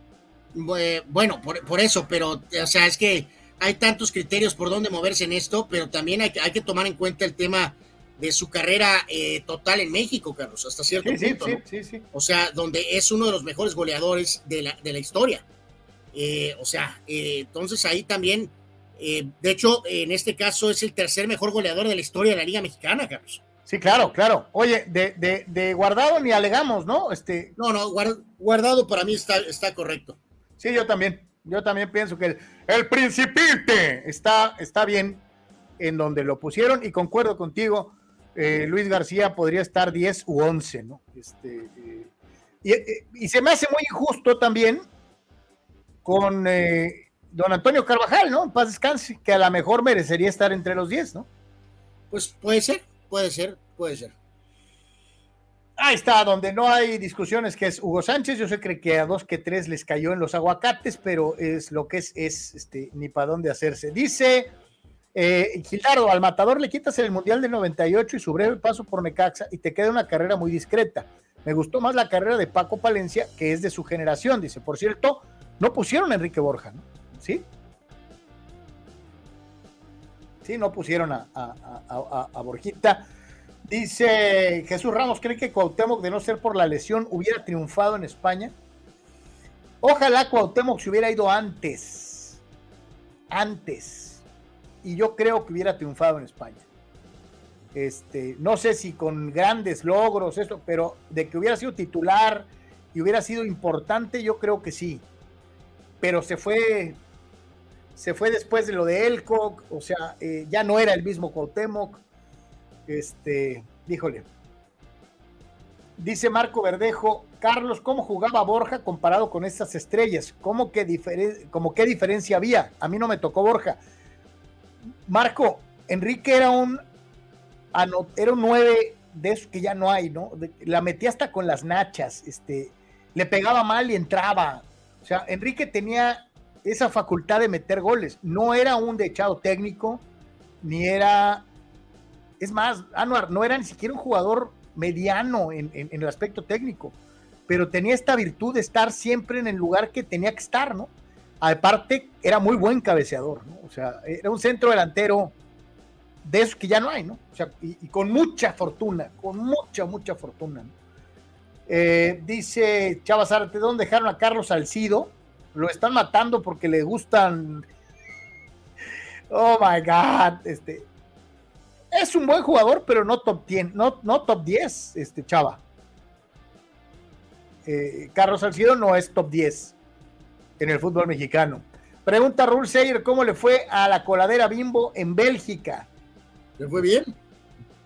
Le fue bien. Le fue muy bien.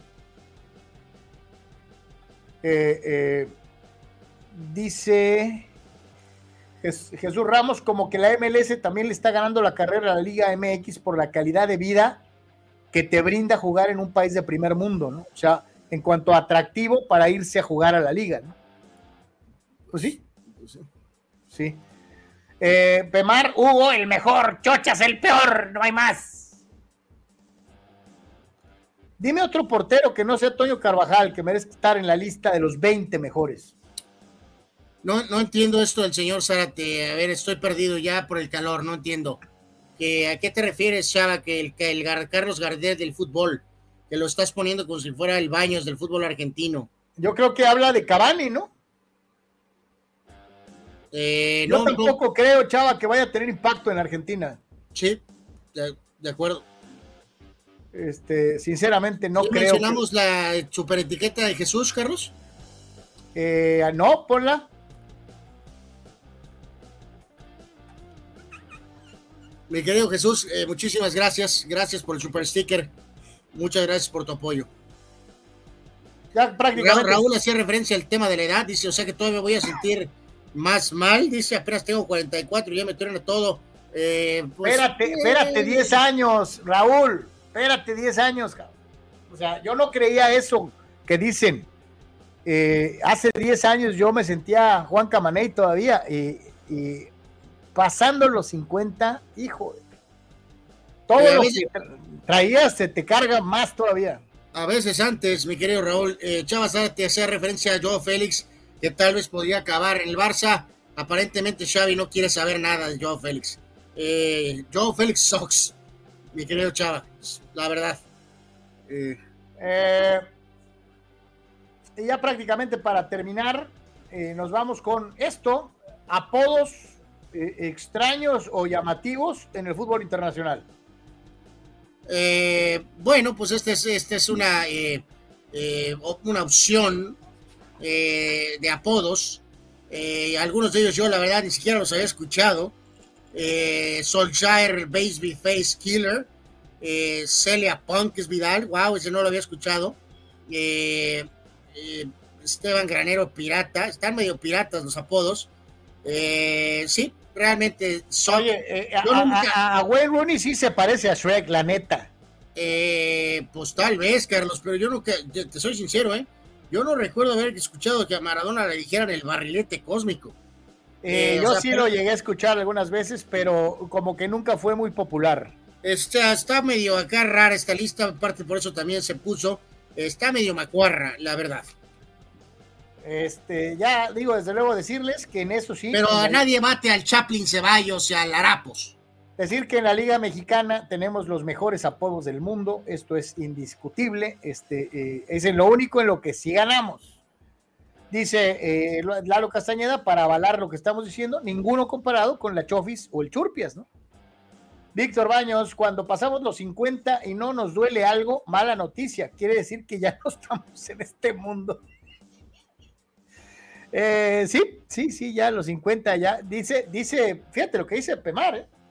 Yo a los 50, perrón, perrón.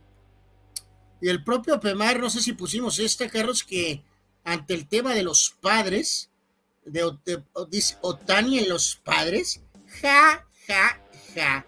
Es como si Cristiano jugara con el Querétaro. Wow. Ah, Oye, eh, Pemar, Ronaldinho jugó en el Querétaro y fue subcampeón.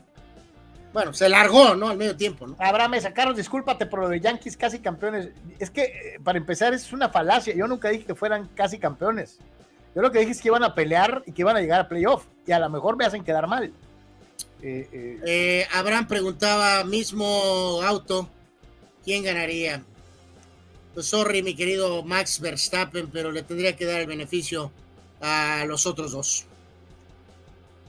Senna, es, era, más agresivo que Verstappen. Manejaba en lluvia como nadie lo ha hecho. Eh, eh, Schumacher era, era, cerebral, era un tipo que se defendía muy bien, eh, que sabía administrar el carro, como pocos lo han hecho en la historia. Verstappen tiene cosas muy buenas, pero no es ni, ni lo agresivo que era Senna, ni lo cerebral que era Schumacher. Entonces, yo la veo difícil que, Verstappen, no digo que no les hubiera ganado, a lo mejor sí, pero creo que Senna y Schumacher eran más completos que Max. Preguntaba hace rato el mismo Chava ya en esta recta final, Carlos, que si a lo mejor Jorge Sánchez acabaría en el, en el, fútbol brasileño, que si sería un retroceso después del tema del Ajax, no. Eh, al, contrario, a lo mejor sale peor el tema. Eh, Sí, es esos casos raros, Carlos, donde sinceramente le recomendaría a Jorge Sánchez que buscara acomodo en Monterrey, Carlos, eh, y sacara su feria. Me cae. Mira, ¿qué te garantiza que un mexicano juegue en Brasil? Eh, no es muy halagador el panorama. Fidel Ortiz nos da su lista de los peores futbolistas mexicanos de la historia. Jaime Ordiales, Guillermo Cantú. Bueno, bueno, bueno, a ver, rápido eh, eh, Ordeales no puede estar en una lista de los peores jugadores de, México. Tampoco Cantú. Ernesto Cervantes, no, no, los Cervantes tal vez. Emanuel González, eh, no creo. El Chapo Sánchez, no, pobre Chapo. No, eh, y es más, ni el Filiful, Carlos. Hermano, mi querido Fidel, el Filiful se hizo leyenda. No por su nombre, jugaba bien. Filiberto. sí, sí, sí, sí, sí. Pero bueno, dice mérito al equipo de ingenieros mecánicos de Red Bull, dice Abraham. No, Max es bueno, pero no es Senna ni Schumacher. De acuerdo. Eh, Gildardo hace ratito nos decía en Twitch, Carlos, aquí rapidísimo, sobre este tema de Lozano, ¿no? Dice, ante la posibilidad del Chucky al FC, el Galaxy debe de ponerse las pilas y traer a dos jugadores de nivel europeo. Pues sí, pues sí. Eh, sí, sí, sí. El, es un caso. El Galaxy se ha caído, pero Es un caso triste en donde un equipo le come el mandado a otro en la plaza, ¿no? Sí, sí, ha sido, ha sido brutal, ha sido un tsunami, Carlos. Eh, Lalo decía hace rato de, las Chivas, dice, no han tenido un buen ojo con refuerzos. Oribe eh, marearon con Vega, le dieron un dineral, se fueron con la finta del Guti, no aprovecharon las cendejas y a Huerta. Eh, Lalo, de acuerdo desde este punto de vista americanista, pero recuerda, nos han echado las últimas dos veces en series directas y ellos estaban en la final del torneo anterior y nosotros no. Totalmente. Señores, eh, les agradecemos mucho a todos que nos hayan acompañado el día de hoy. Los invitamos a que lo hagan igualmente el día de mañana. Eh, muchísimas, muchísimas gracias, Carnal. Gracias. Gracias a todos. Suerte, pásela muy bien, cuídense. Y si Dios quiere, nos vemos el día de mañana. Buenas tardes, buen provecho. Pase bien para todos. Hasta mañana.